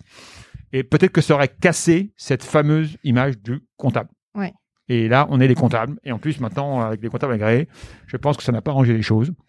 Hmm. Même si le métier évolue, mais quand on voit le diplôme qu'on fait, les études qu'on fait, la comptabilité, c'est rien, quoi. Débit, crédit, terminé, quoi. Débit à gauche, je crois je mets un plus crédit à droite, ou un truc comme ça, puis c'est tout, quoi. On s'en fout, quoi. Euh, Bon, franchement, je vois pas, en- je vois pas en quoi, bon, des fois, dans certains dossiers, oui, c'est compliqué pour des fusions, des, mais que ça arrivera, quoi. Ça, on, s'en- on- euh, combien de fois, euh, à l'examen, on a une fusion, etc., tout le temps, et qu'en réalité, de ma vie, je devais en faire deux ou trois fois, et le jour où j'ai fait ça, j'avais trois avocats avec moi, euh, et finalement, et pourtant, l'examen tombe là-dessus, quoi. Donc, c'est vrai que, il y a le jour et la nuit entre l'examen et ce qu'on fait dans la, dans la vraie vie. ouais. Sans compter que moi, j'adorais énormément quand j'étais jeune la gestion. Et la gestion, forcément, euh, peut-être défaut, on n'en fait pas beaucoup, ou peut-être parce qu'on n'a pas eu ces clients-là. Euh, aussi, à part les tableaux de bord, mais la vraie gestion, quoi, la comptabilité indique, etc. euh, Qu'on mettait en à l'époque, on avait des... j'aimais bien ça, et finalement, on n'a pas trop mis en place parce que c'est le monde des artisans commerçants et des PME. Alors moi, il se trouve qu'avec le, le- avec l'évolution, j'ai beaucoup plus de PME, mais c'est le hasard, hein. Euh, plus de PME que de TPE, même si j'aime les deux. Et quand on a des PE, des PME, bah, on vous donne des PME, etc. Et, Mm. et moi, c'est par contre Jean-Pierre qui est, moi, c'est qui lui est plutôt TPE, bah, comme par hasard, il a plein de TPE parce qu'il a des TPE qui ont des TPE, etc., etc., quoi. Hmm. Et euh, je pense pas que l'évolution, euh, euh, et sans compter que nous, en plus, dans notre cabinet, pour revenir à notre cabinet, on a une partie internationale qui est vraiment importante et qui est la grosse partie qui fait évoluer les choses. D'accord. Euh, je pense. Ok, très bien. Eh ben, en fait, en même temps que tu parles, je réponds à toutes les questions que j'avais préparées. C'est génial. Tant mieux, parfait. on continue. Ouais, on va refaire un petit, un, un petit retour sur euh, cabinet labial et juste une question pour euh, savoir comment ça fonctionne en interne. Comment vous trouvez, quel est votre principal vecteur pour euh, trouver des clients euh, euh, chez vous, cabinet labial Euh, honnêtement, par prescription. Voilà, la Clairement. Prescription, sauf peut-être pour certaines activités. Par exemple, euh, on est très spécialisé dans l'éducation mobile non professionnelle. D'accord. on a écrit pas mal d'articles et on a des gens qui viennent par rapport à Internet, parce qu'on est référencé, parce qu'on est un bon cabinet. On, et du coup, ils viennent par rapport à ça. Donc, euh, donc ça, ça marche aussi, Mhm. mais la plupart du temps, euh, comme d'habitude, malgré qu'on dit que euh, on est en, c'est quand même par, euh, t'as des clients qui viennent parce qu'on est à Mincy, parce qu'on est à Courcouronne. Hein, c'est vrai que ça, je parle des clients, mais mais très souvent, je vais être méchant, c'est pas forcément notre cible, quoi. Ah oui. À part quand on dit, par exemple, euh, comme Jean-Pierre Moisset, il est spécialiste des notaires. Mais par contre, qu'est-ce qui lui a créé les notaires? C'est parce que c'est les notaires qui ont les notaires. Et Mm. moi, et, et le cas sur meublé, c'est là, c'est vraiment un système parce qu'on est organisé. Et là, par, par- mais sinon le reste, c'est par relation, quoi. Et quand t'as des trucs qui viennent par hasard, ça peut arriver, mais les dossiers qui sont bien par hasard, c'est plutôt rare. hein. C'est plutôt des dossiers de TPE, etc. Nous, ce qui nous intéresse, c'est plutôt des PME. Par contre, euh, au niveau international, par contre, là, c'est vraiment par relation. Et là, il y a que ça. Michel Dedon, qui est l'associé de Paris, il sait même plus quand il a un client, à quel niveau, vous avez premier, deuxième, troisième, quatrième, il sait même plus, quoi. Et ça a développé, par contre, on s'est investi beaucoup dans un réseau, parce que comme il avait à ce qu'on appelle un groupement qui s'appelle Synarga, qui lui-même, euh, qui lui-même est intégré à un groupement qui s'appelle MSI, qui est un réseau, donc, euh, un groupement, c'est pas un réseau, euh, d'experts comptables et d'avocats. Mhm. Et ça fait très longtemps qu'on y a été, très très longtemps. Et depuis 4-5 ans, on a vraiment un vrai retour. Mais on s'est investi pendant 10 ans avec des cours d'anglais, en prenant des, des, des collaborateurs de niveau anglais. C'était pas facile de trouver à l'étranger. Ouais. Vaut mieux Oui, euh, investi. On a fait des congrès. Moi, moi, j'y allais pas. J'étais pas. J'étais. Moi, là, j'ai pas pu le faire. J'étais trop mauvais en langue Mhm. et j'ai pas mal de fonctions, donc je pouvais pas tout faire. J'étais plutôt spécialisé, donc finalement dans tout ce qui est euh, conseil. J'étais, par par exemple, depuis 1995, j'ai pas raté un congrès. Un con- voilà, donc tous les congrès, je l'ai fait. Par contre, les congrès internationaux, ben non, ça sert à rien. Pour être quoi Donc on pourrait pas tout faire. Donc donc donc c'est vrai que euh, donc j'ai pas raté un congrès de 1995. J'ai connu tous. Ça a commencé à, à Paris, après Lille. Bon bref, on pourrait on- un peu comme les Jeux Olympiques, avec les trucs. que Tu peux faire Ouais, euh, les- par rapport à Ah. ça. J'ai oublié mon idée, mais ça va me revenir. Tu parlais que tu fais partie d'un groupement.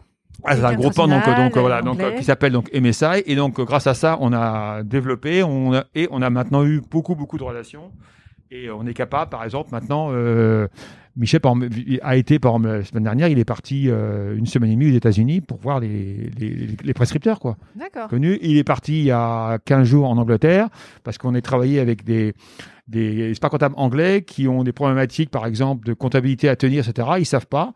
Et par exemple eux plutôt leur problématique c'est de placer de l'argent Et des fois, euh, à cause d'un problème comptable idiot, ils risquent de perdre le dossier qui rapporte. Donc finalement, donc du coup, au départ, ils voulaient qu'on on travaille en sous-traitance. Maintenant, on travaille en direct de plus en plus. Et maintenant, on a beaucoup, beaucoup de dossiers. Et c'est vraiment ce qui fait développer le, développer le cabinet. C'est tout ce qui est international. Hmm. Des, entre- des entreprises qui se créent, qui Ouais. se créent en France. euh, et on commence même à avoir des, des fois en concurrence avec des gros cabinets. À la fois, on est en concurrence, on n'a pas eu. On a failli avoir euh, Turkish Airlines, sais, les, les fiches de paye. Tu vois, par exemple, on a- et on arrive à des, à des niveaux tels. Alors on dit pas qu'on l'a, hein, parce que des fois, euh, et on et du coup, on commence à développer vraiment ce côté-là, et c'est ça qui rapporte le plus que le côté euh, bah, clientèle française, quoi. Et à Paris, ils se développent énormément. Ici, on maintient, c'est déjà pas mal, hein, le fait de Mhm. maintenir. euh, globalement, on va faire un, pas un million cinq ici, on commis va faire à peu près 5 millions en tout quand même, donc c'est pas mal.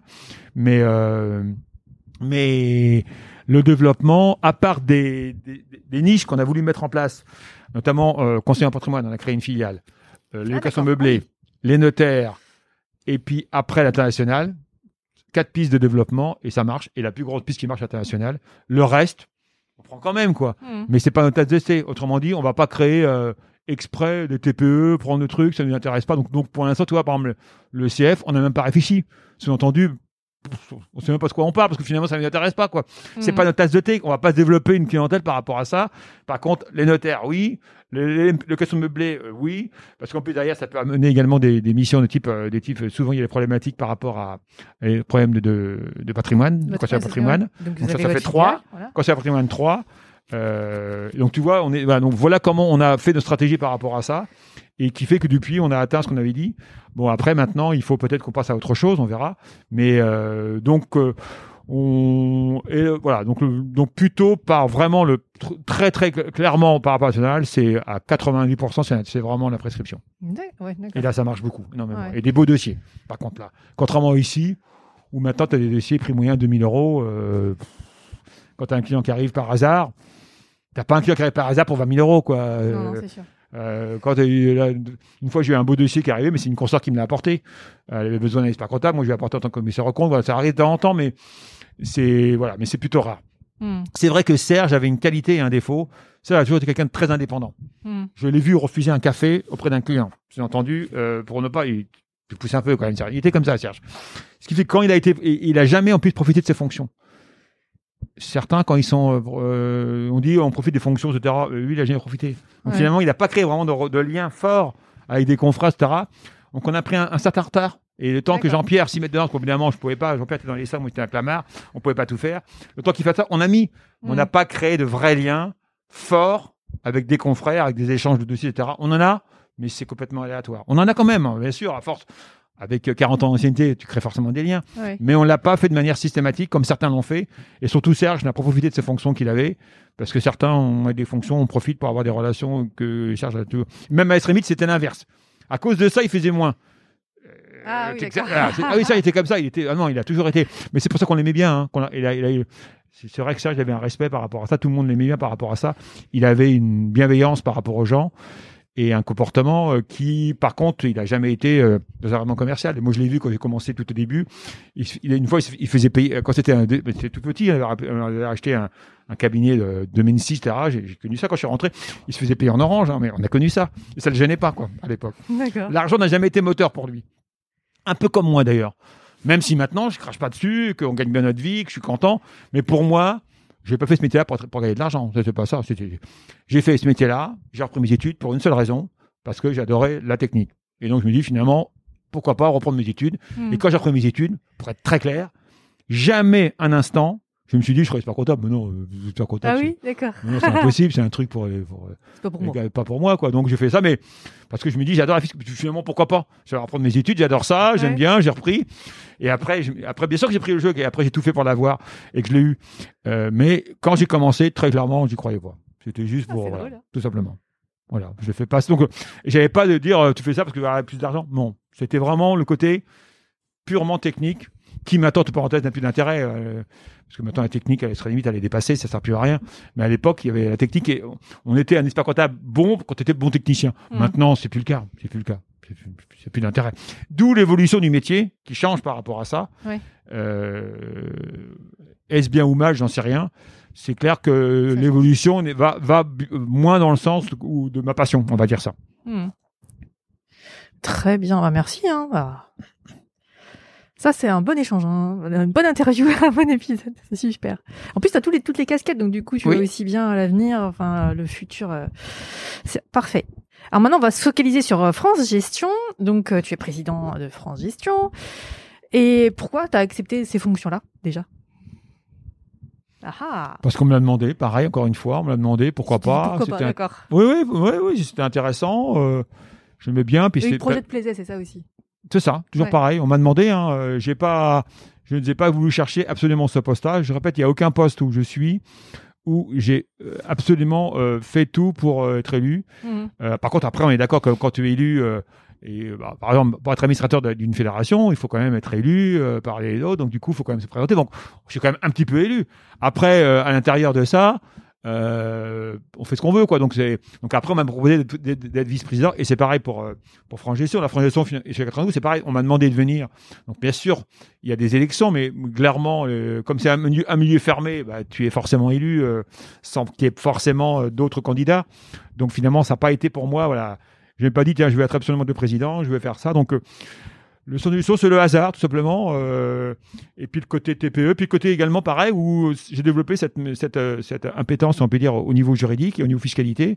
Et puis le fait de discuter, c'est vrai qu'après la fédération, le fait d'aller discuter carrément avec les lois, exemple où, euh, où à l'époque, c'est nous qui avons discuté, euh, quand je dis nous, euh, qui avons discuté par rapport à la TVA, tu sais, que, quand il y avait un retard de la TVA, ou quand il y avait une TVA de retard, on disait, bah écoutez, euh, quand vous avez un retard de TVA, on disait, bah je suis désolé, il faut que vous régularisez sur la TVA du mois où il y a l'erreur. Il dit, ça va pas, Euh, non mais il faut faire ça, c'est le texte. Il dit, Attendez, euh, on n'est pas d'accord. Est-ce qu'on pourrait pas moyen de faire un truc pour régulariser le mois d'après Non, pas question, etc. Finalement, on s'est battu et on s'est rendu compte qu'en faisant un calcul simple, à partir de quand vous mettez en recouvrement les intérêts de retard? C'était ça le problème, en réalité, d'accord ouais. Finalement, on s'est rendu compte qu'en étant jusqu'à 4000 euros de TVA, on pouvait, il n'y avait pas de recouvrement. Donc du coup, on a voté un texte et du coup, grâce à nous, centre de gestion, le texte a été étendu à tout le monde. Mhm. Jusqu'à 4000 euros, il y a un BOI pour ça, hein. jusqu'à 4000 euros d'heures de TVA, tu as le droit de corriger le mois d'après. Hmm. sur une ligne spécifique à part. Sous-entendu, comme ça, ils pourront mettre des pénalités s'il faut, mais ils le font jamais. hein. Mais alors, là, le- et- et on s'est battu. Donc voilà le raisonnement. Bercy, super bien, intelligent. On a- on- et après, sur le terrain, on dit, Monsieur Messina, euh, là, votre même, hein. TVA, là, vous pouvez pas. euh, si tu fais une TVA que tu, as- que tu fais euh, cinq mois avant, qu'est-ce que disent les impôts? Ils savent pas faire. Et ils me disent, Monsieur Messina, vous pouvez pas faire comme avant? Vous me remettez. Donc finalement, ils ont fait un texte, puis dans les faits, c'est pas vrai sur le terrain. Ouais, On continue à faire pareil. ouais. Donc c'est intelligent d'avoir des à la fois un- un- une prise de hauteur, si on peut dire, mais par contre, pas prendre pour ce qu'on n'est pas. Là encore, hein, je te dis, c'est parce qu'on a les fonctions comme ça qu'on prend pour ce qu'on n'est pas. Et puis derrière, c'est pourtant sur le terrain que c'est complètement différent et ça fait rire. Donc ce côté, euh, euh, voilà, à la fois grand ponte, à la fois petit dossier, grand dossier, tout éparpillé là-dedans. C'est un côté qui me plaît, quoi. Voilà, aller discuter avec Bercy, c'est intéressant. Par contre, là encore, faut pas se prendre pour ce qu'on n'est pas. Parce que j'ai discuté avec Bercy que j'ai un savoir-faire plus que les autres. Je crois pas. Simplement, j'ai la chance. Et des fois, à Bercy, je dis des choses extrêmement euh, un peu virulents, du genre, écoutez, euh, comme j'ai dit la dernière fois, euh, par rapport à, j'ai participé à un, j'ai participé donc à une conférence, à un, à un débat avec euh, le président d'ordre de Paris, président d'ordre, le président de la compagnie, par rapport à l'ECF, notamment l'examen conférence fiscale, en disant bah, par rapport à la loi et le décret, on dit bah, l'ECF, moi j'ai eu j'ai eu l'honneur et la malchance de participer à ce truc-là, et clairement, euh, c'est le raisonnement Macron, c'est on discute, on discute, mais en réalité, ils appliquent le texte qu'il y avait il y a six mois, quoi. Hmm. Donc tout ça, c'est des pipeaux. Et c'est vrai que pour ça, eh ben, de temps en temps, ça, tu peux le dire. Et de temps en temps, on a la chance d'aller voir directement des, des ministres. Alors, on va pas voir le ministre, on voit les représentants, les secrétaires, etc. Rarement le ministre. En tout cas, pas en direct, puis c'est pas intéressant. Puis des fois, les ministres maîtrisent pas leur dossier. Vaut mieux avoir affaire à des secrétaires, hein. je peux te dire, ou des, des conseillers fiscaux qui sont costauds Hmm. qui sont les représentants et eux ils y connaissent et clairement euh, j'attaque devant tout le monde euh, et là du coup ça fait rire les conseillers en disant mais vous savez qu'à côté il y a les impôts oui je sais bien mais mais finalement mais ce que dit monsieur Messina c'est qu'est-ce que vous en pensez euh, les impôts? Et du coup et je lui dis voilà petite expert comptable que je suis je peux me permettre de, de taquiner euh, le gars de Bercy en lui disant bah votre truc ça sert à rien c'est nul. Et lui dire mais ce qu'il dit Messina c'est pas bête finalement c'est une bonne idée finalement. Et pourquoi vous le mettez pas en place vous là? Et ça tu peux le dire devant un conseiller d'un ministre. Ouais. euh, voilà, donc, euh, mais là encore, euh, faut rester modeste parce que très souvent par rapport à Bercy, je te dis, tu as l'impression qu'ils viennent puis qu'à la fin, euh, à part la couleur du stylo que tu vas choisir, donc attention à pas prendre qu'on n'est pas. On a eu des fois des, des, des vrais, des vrais trucs intéressants, des gens euh, en face intéressants. On a réussi à progresser. En tout cas, depuis que c'est l'époque Macron, euh, excuse-moi, euh, je critique pas Macron, hein, mais c'est vrai qu'avec Macron, moi l'avantage, c'est que du coup Bercy, tu sais, c'est que Bercy, c'est quand même des fonctionnaires. Puis comme ils disent, les fonctionnaires, hein, c'est, bah, ça reste. Puis les ministres, ça passe. Hein. Donc, sont- Oui, mais avec Macron, ça a été autre chose. hein. Il a... Mais même, même un peu trop d'ailleurs. Quand on me dit, ils s'en foutent de Bercy, on y va. Sauf que du coup, en faisant comme ça, à force, euh, la discussion sert à rien parce que de toute façon, les textes sont prévus et on fait semblant de discuter. Je dis bien, on fait semblant, puis à l'arrivée, euh, le texte d'origine est prévu, quoi. Ouais. Ou même Il quand ils sont sorti. pas d'accord. Vous avez, t'as vu comment ça se passe avec, avec, avec, avec l'Assemblée générale et le Sénat Ils sont jamais d'accord. Assemblée et Sénat, Assemblée et Sénat. Et à la fin, de toute façon, l'Assemblée dit, bah, c'est pareil. C'est le même raisonnement. T'as l'impression de discuter et en réalité, tu l'impression que quelque part, ça sert à rien. Bon, Hmm. c'est comme ça. Ça, tu l'apprends avec l'expérience. Et puis de temps en temps, ça marche sur un dossier, sur un truc, ça arrive. Et puis euh, donc c'était intéressant par rapport à ça. Donc euh, ça, j'ai j'ai bien aimé cette euh, cette cette fonction-là, sans pour autant se prendre pour ce qu'on n'est pas. Et par contre, ça t'apprend bien sûr des choses, ça t'apprend à prendre de la hauteur. Et puis tu côtoies des gens super intelligents ou ou qui ont un, un auréat ou un truc qui, qui t'apprennent des choses quoi. Et moi, Ouais. comme je suis très japonais. Je sais reprendre des idées des autres, donc ça paraît très intéressant. Donc voilà, voilà comment on peut faire euh, par rapport à ça. Et donc, euh, non, mais c'est vrai, c'est- voilà, faut pas. euh, j'ai jamais été un. Moi, je suis très clair. Je suis pas vraiment un créatif. Je j'aime. Je, de temps en temps, oui. Encore qu'on me dit ça, mais Eric, tu te rends pas compte que des fois, je, des fois, je le suis, pareil. Mais je me rends pas compte. Euh, je- voilà, euh, la profession d'expert comptable, c'est plutôt de la rigueur, euh, créatif. Les artistes, chez nous, il y en a, hein, d'experts comptables, mais c'est plutôt rare, quoi. hein. Hmm. on n'est pas des artistes, hein, c'est rare. Ouais. Il y en a de temps en temps. Par contre, on s'entend bien avec les artistes parce qu'on se complète bien. Artiste, expert comptable, s'il y a une bonne osmose, ça peut arriver. Si tu arrives à maîtriser l'artiste, des fois quand tu n'arrives pas à le maîtriser, là, c'est impossible. Ça part, ouais. Alors attends, je vois qu'il nous reste pas beaucoup de temps Oui. avant ton prochain rendez-vous et j'aimerais quand même qu'on parle de France Gestion un peu plus. Est-ce que tu peux nous expliquer avec tes propres mots Oui. euh, les missions et euh, votre rôle euh, en tant qu'organisme de, de gestion Bah, à l'époque, donc ça a été bien. créé, ça a été créé à l'époque en 1974, tout simplement parce qu'à l'époque, il y a eu cette histoire de, là aussi les gens ont oublié, il y avait l'histoire de la majoration de 20, il y avait l'abattement de 20%. L'abattement de 20% était réservé qu'aux salariés. Et du coup, on s'est dit, mais alors nous, sous-entendu, mais alors nous, les, les, les commerçants, artisans, professionnels libéraux, on a droit à rien, c'est pas normal, etc. Et donc, ils ont demandé d'avoir l'abattement de 20%. Sauf que du coup, euh, euh, on s'est dit, bah, mais alors, du coup, comment on va faire? Parce que d'un côté, les 20% pour les salariés, bah, ils peuvent pas tricher, parce que de toute façon, euh, de toute façon, c'est une fiche de paye, donc c'est facile. Mm. Les autres, qu'est-ce qui prouve que donc il faut que leur que leur dû soit contrôlé D'accord. Et qu'en plus de ça, Mhm. euh, qu'ils certifient sur l'honneur qu'ils ne trichent pas. Et qu'en plus il y aura des contrôles. Et à l'époque, ben, je suis désolé pour la profession, euh, ben, ils ont considéré que c'était pas suffisant par comptable et on a dit centre de gestion. Mm. Et très clairement, à l'époque, quand on réfléchit, on en envers, ça je nierais d'avoir dit, c'est choquant pour un expert comptable. C'est-à-dire que, attendez, les centres de gestion vont être meilleurs que nous, mais vous rigolez, c'est nous. Et justement, mais, mais les parties de malentendu, à l'époque, on n'était pas si bon que ça, je de dire ça. Si on a créé les de gestion, du coup, qu'est-ce qui s'est passé quand les de gestion ont été créés C'est qu'ils pouvaient, qu'ils pouvaient être créés par n'importe qui. Tout le monde s'est dit, les experts comptables, à l'époque, on va créer nous-mêmes des centres de gestion. Et on a créé les centres de gestion par département. Le 92, le 91, le 93, le 75. Et y compris d'ailleurs centres de gestion euh, euh, 75, Paris, Paris, Île-de-France, d'autres. Et à l'époque, il y avait même un centre de gestion de 91 et le fameux CGA 92 à l'époque. Et c'est comme ça qu'on a créé les centres de gestion qui étaient là, donc finalement, pour vérifier, le- pour euh, vérifier la vérifier finalement les liasses fiscales et la, et la véracité, la cohérence et la vraisemblance. Bah, tu me dis, mais c'est la même mission qu'expert comptable. Oui, je sais bien. C'est là, où c'est là où c'est bizarre. C'est la même mission. Alors combien de fois que j'ai fait des fois des contrôles à des dossiers à des clients et à l'époque, à l'époque, hein, quand on a créé, il fallait quand même cacher l'expert comptable. Donc quelque part, il fallait passer par un expert comptable, mais il devait euh, être contrôlé par un centre de gestion. Maintenant, c'est fini. Mais à l'époque, donc quelque part, il y avait un expert comptable qui certifiait quand même les comptes. Et Ouais. malgré ça, il y avait un contrôle. Ça peut paraître bizarre, mais c'était comme ça. Ouais. Mais combien de fois j'ai vu des experts comptables qui disent mais là toi parce que moi je suis euh, donc, euh, des fois entre Synerga on fait ce qu'on appelle des contrôles croisés pour ces pour finalement échanger échange de qualité et voilà et combien de fois j'ai vu des dossiers où là je dis à un confrère ben là qu'est-ce que pourquoi t'as pas fait l'attestation?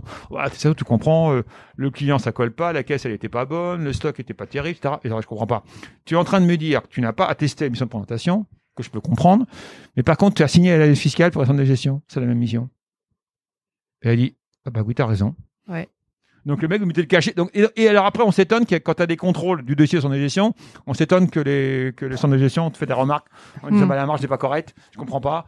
Alors après il y a, y a qui tombent dans l'excès. hein. Il y a qui sont devenus complètement fous. Euh, euh, oser demander euh, en 2021 pourquoi le bénéfice a baissé, faut être con quoi. Excuse-moi l'expression, mais euh, il y en a qui voilà, faut pas tomber dans l'excès quoi. Puis après il y a le minimum là, faut pas tomber dans l'excès. Même si on a une contrainte extrêmement importante, on est agréé par les impôts, ils nous contrôlent ce qu'on fait. On peut pas faire n'importe quoi. euh, ouais. par contre, des fois, il y en a qui font de l'excès de zèle, beaucoup plus que les impôts. Euh, et là, de temps en temps, ils, voilà, ils, ils poussent un peu. Je Mm. pense qu'une simple affirmation d'un expert comptable me suffit, tant que ça paraît réaliste, comme je fais moi pour un dossier, ou des fois, je suis pas là pour faire le travail des impôts. Par contre, je dis chaque client, vous me dites ça, ok, je comprends, j'en prends note. Bon, ça paraît vraisemblable. Par contre, en cas de contrôle, je vous signale qu'il faudra quand même que vous ayez un justificatif, parce que moi, je, je m'arrête là, mais les impôts iront plus loin. Et Ouais. c'est pareil pour les centres de gestion. On devrait s'arrêter là. Et des fois, certains centres de gestion se prennent pour les, pour les impôts. Et c'est pas le rôle des impôts. Voire, ils font des remarques qu'on sait très bien que sur le, sur le terrain, quand contre fiscal, il n'y aura pas de remarques, parce que le Mm. voilà. Donc, euh, voilà la mission principale, ça a été ça. Et bien sûr, pour pouvoir euh, faire autre chose, on a fait des missions de formation en plus. Ouais. Et on a formé les adhérents, les experts comptables. Je crois que les adhérents, n'oublions pas, nous, on est un centre de gestion, les centres de gestion que je parle, c'est un centre de gestion dont les experts comptables ne font pas de comptabilité. Donc, c'est pas un centre de gestion agréé, habilité, euh, qui sont associatifs, qui sont considérés comme experts comptables sous forme associatif. Nous, on n'est rien du tout. On est simplement euh, détenus par les experts comptables pour contrôler, justement, pour éviter que le marché aille autre part. Et grâce à ça, ça a bien marché. Et voilà comment on a créé ce centre de gestion, y compris le centre de gestion qui peut être également, pourquoi pas, par métier, la charcuterie, euh, c'est pas interdit hein, à l'époque, Ouais. mais la plupart c'était et détenus par les experts comptables, sans tenir comptabilité. Et qui a porté ces clients-là à l'origine? Bah, C'était les experts comptables. Mm. Ils ont apporté leurs clients. Quand je dis apporter, ils ont donné les clients parce que parce que on n'a pas de clients. Souvent on dit mais euh, pour le des CF, adhérents. on dit le CF, il y a une concurrente. Mais quelle concurrence il y a tu, tu rigoles? J'ai dit ah, ben, quel concurrent? C'est vous, expert comptable, et moi, entre parenthèses, alors je deviens schizophrène. Hein. Trois fois. Commissaire au compte, expert comptable, parce qu'au départ, ils n'arrêtaient pas de dire on est schizophrène, expert comptable, commissaire au compte. Et moi, j'ai répondu excusez-moi, moi, je suis schizophrène trois fois, parce que je suis expert comptable, commissaire au compte et centre de gestion. Ouais. Et je disais finalement, mais l'expert comptable, c'est lui qui signe la liste fiscale. Donc, euh, c'est lui qui met la croix ou pas. S'il met pas la croix, il n'y aura pas de CF. Donc, euh, comment que nous, son gestion, on n'a aucun moyen de pression. Donc, même déjà, en, en termes de concurrence, c'est déloyal. Si on était puriste, si j'étais pur, pur sur des gestions, je dirais que c'est un scandale. D'ailleurs, certains commencent à se plaindre, mais c'est pas normal. Nous, on dit qu'on est concurrent avec l'expert comptable, mais on n'a pas la main. Ben oui, Mm. on n'a pas la main. Et on peut pas écrire directement. Donc ça veut dire quoi? Donc l'adhérent, si, si, si la fiscale est faite par l'expert comptable, s'il met pas la croix, il y aura pas de CF. Et s'il met la croix, il peut dire, il peut dire que c'est lui ou nous. Mais il peut dire ce qu'il veut. Et s'il met pas la croix, allez vous faire voir. Donc finalement, on n'a aucun, aucun avantage par rapport à ça. Et on fait également de la formation. Donc voilà, voilà comment a été développée cette mission-là. Bon, après, je ne pas trop dans le détail. C'est notre mission principale, c'est ça. Et nous, par exemple, chez France Gestion, ce qu'on a fait donc pour euh, remplacer finalement euh, cette perte, voilà, de, parce qu'on va perdre le Parfait. 1,25 et le 1,20. Anticipe ma question, c'est parfait. En 2023, on n'aura plus de, donc finalement, pourquoi les gens resteront chez nous? Il n'y a plus aucun intérêt, fiscal en tout cas. Certains vont rester parce qu'ils aiment bien la formation. Parce que quand même, la formation est quand même offerte. Il y a tellement peu de clients. Il n'y a même pas, sur 12 000 adhérents, je ne sais même pas si on est euh, 500 000 qui participent. Alors que c'est gratuit. T'imagines, c'est gratuit. Et personne ne vient pas. Et pourtant, les formations sont quand même intéressantes. Donc l'idée, c'est qu'on a mis en place un truc euh, absolument impossible à mettre en place, qu'on est le seul et unique euh, en France à mettre en place. On a mis en place la garantie juridique et fiscale. La garantie juridique, tout le monde la connaît, mais ça, ça existe déjà. C'est la garantie prise en charge des honoraires d'un expert d'un avocat, d'un contrôle fiscal et contrôle URSAF, euh, jusqu'à 20 000 euros quand même. Mhm. C'est pas donné. Même nous, on a mis ça en place chez nous. Bah, je peux euh, nous, c'est payant. Et là, entre parenthèses, ça sera offert pour les centres de gestion, pour la cotisation, à 240 euros.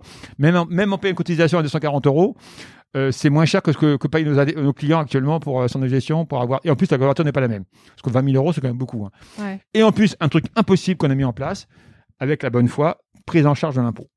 Avec un. Oui, et l'assureur que j'ai mis euh, en place, ce n'est pas l'assureur chinois ou japonais ou russe que tu veux, c'est l'assureur du marché. C'est Vispiren, c'est Covea, donc euh, connu, qui a dit, dans un cadre logique de redressement de bonne foi, de bien sûr que des charges, et même on a exclu les charges mixtes, parce que nous, en tant que de gestion, comment tu veux qu'on vérifie les charges mixtes Même nous, en tant comptable, on peut pas. Il dit Mm. que c'est 10%. Bah, ok, on dit que ça. En cas de contrôle. Bah, genre, le truc où, ah, ouais, où on dit, nous, charge mixte, ok. On a, et puis je dis, chaque client, en cas de contrôle, vous devrez justifier. Voilà comment, on, euh, et du coup, grâce à ça, les clients auront, euh, si, suite à une erreur de bonne foi, ils auront, un- comment, ils auront un- une prise en charge de jusqu'à 5 000 euros. Comment ça marche C'est simple. On va leur dire, écoutez, voilà, euh, vous envoyez le fichier fake, comme on fait d'habitude pour certains, là, quand il y a des contrôles de PS, c'est ça. Ouais. Avant, on disait, ah là, il y a un problème, j'ai euh, un outillage de plus de 5 000 euros. Le, voilà, je vous signale ça. Tiens, il y a la Saint-Valentin, comme par hasard, il y a un restaurant de 3 000 euros. On dit ça, Ah. on, s'arrête là. Avant qu'on était centre de gestion, qu'on était ce qu'on appelle dans, dans ce système, on disait aux, disait aux confrères, allez, je suis désolé, on peut pas l'accepter. Ou tu la refais, ou alors on fait une remarque aux impôts. Ouais. Maintenant, on dira rien, on dira on fait une remarque. Par contre, s'il y a un redressement là-dessus, vous n'êtes pas couvert, parce qu'on a fait une remarque. Ouais. Si maintenant, vous corrigez, etc., et que malgré qu'on y a un autre problème qui est arrivé qu'on n'a pas vu, une erreur de bonne foi, d'ailleurs, entre parenthèses, le CF, c'est pareil, hein. le CF ne marche pas donc quelqu'un qui serait de mauvaise foi, le CF sert à rien. C'est le même raisonnement. Mm. Par contre, en cas d'erreur, 5 000 euros. Et les confrères, certains confrères m'ont dit que c'était vraiment très bien, notamment dans les cadres des, des- des TPE. Car souvent, dans les TPE, souvent, dans les TPE, tu as des gens qui ont un problème d'argent, qui confondent la trésorerie, ces personnes, etc. Et très souvent, ils n'ont pas d'argent pour payer les avocats et les experts comptables, ça c'est très bien, y compris pour les réseaux fiscaux. Et en plus, et même dans le cas où ils disent, pour ceux qui sont à, à, à l'IS, par rapport à l'IR, à l'IR, il peut arriver des fois où finalement, tu as peu de revenus et que finalement, même le redressement en impact impôt, c'est zéro. Mm. En matière d'IS, par contre, systématiquement, parce que les boîtes ont été créées maintenant tous en IS, ils ont un redressement. Et là, du coup, jusqu'à 5000 euros d'IS pris en charge. Donc, ça va sûrement intéresser les clients. Et pour être très clair, c'est un, un- pour l'instant, c'est le monopole unique pour nous. Mais dans un an, tout le monde va nous le prendre. Si ça marche, si ça marche pas, tout le monde dit, bah, tant pis pour toi. Essayé, Si ça marche, euh, par contre, ils vont nous le prendre. Parce Ouais. qu'il n'y a pas de monopole, hein, n'importe qui prend le contrat. Donc, euh, Mm. donc c'est maintenant ou jamais et on va faire une, une énorme campagne de publicité.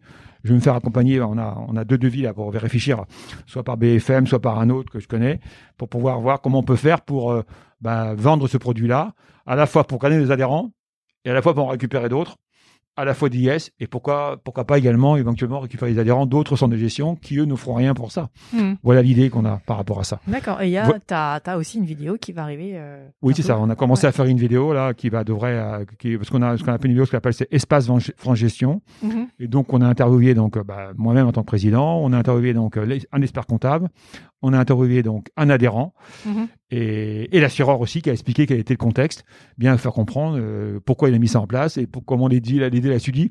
Il a même dit au bout d'un moment qu'il espérait peut-être avoir, pourquoi pas si ça marche bien, le prix d'innovation. Ah, Parce que c'est un produit ah, eh.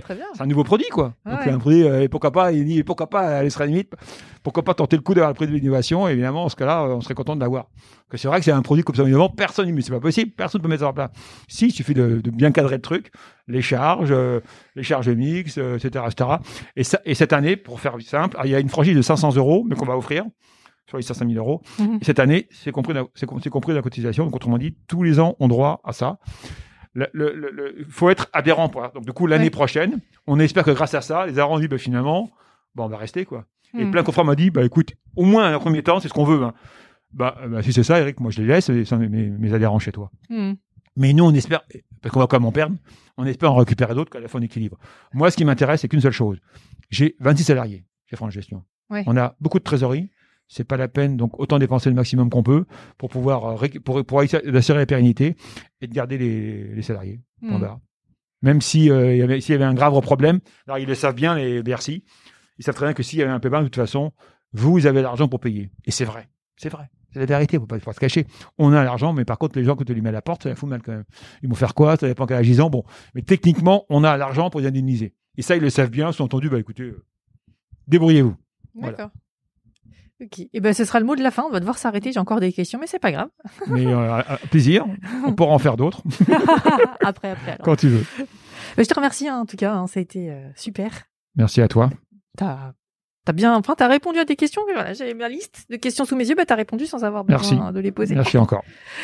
Et puis, je te dis, bah, bonne continuation. Hein, Oui. Et puis, plein de bonnes choses. Bah, écoute, merci à toi ici, cher concert. Merci. Salut. J'espère que cet épisode d'Immersion comptable vous a plu.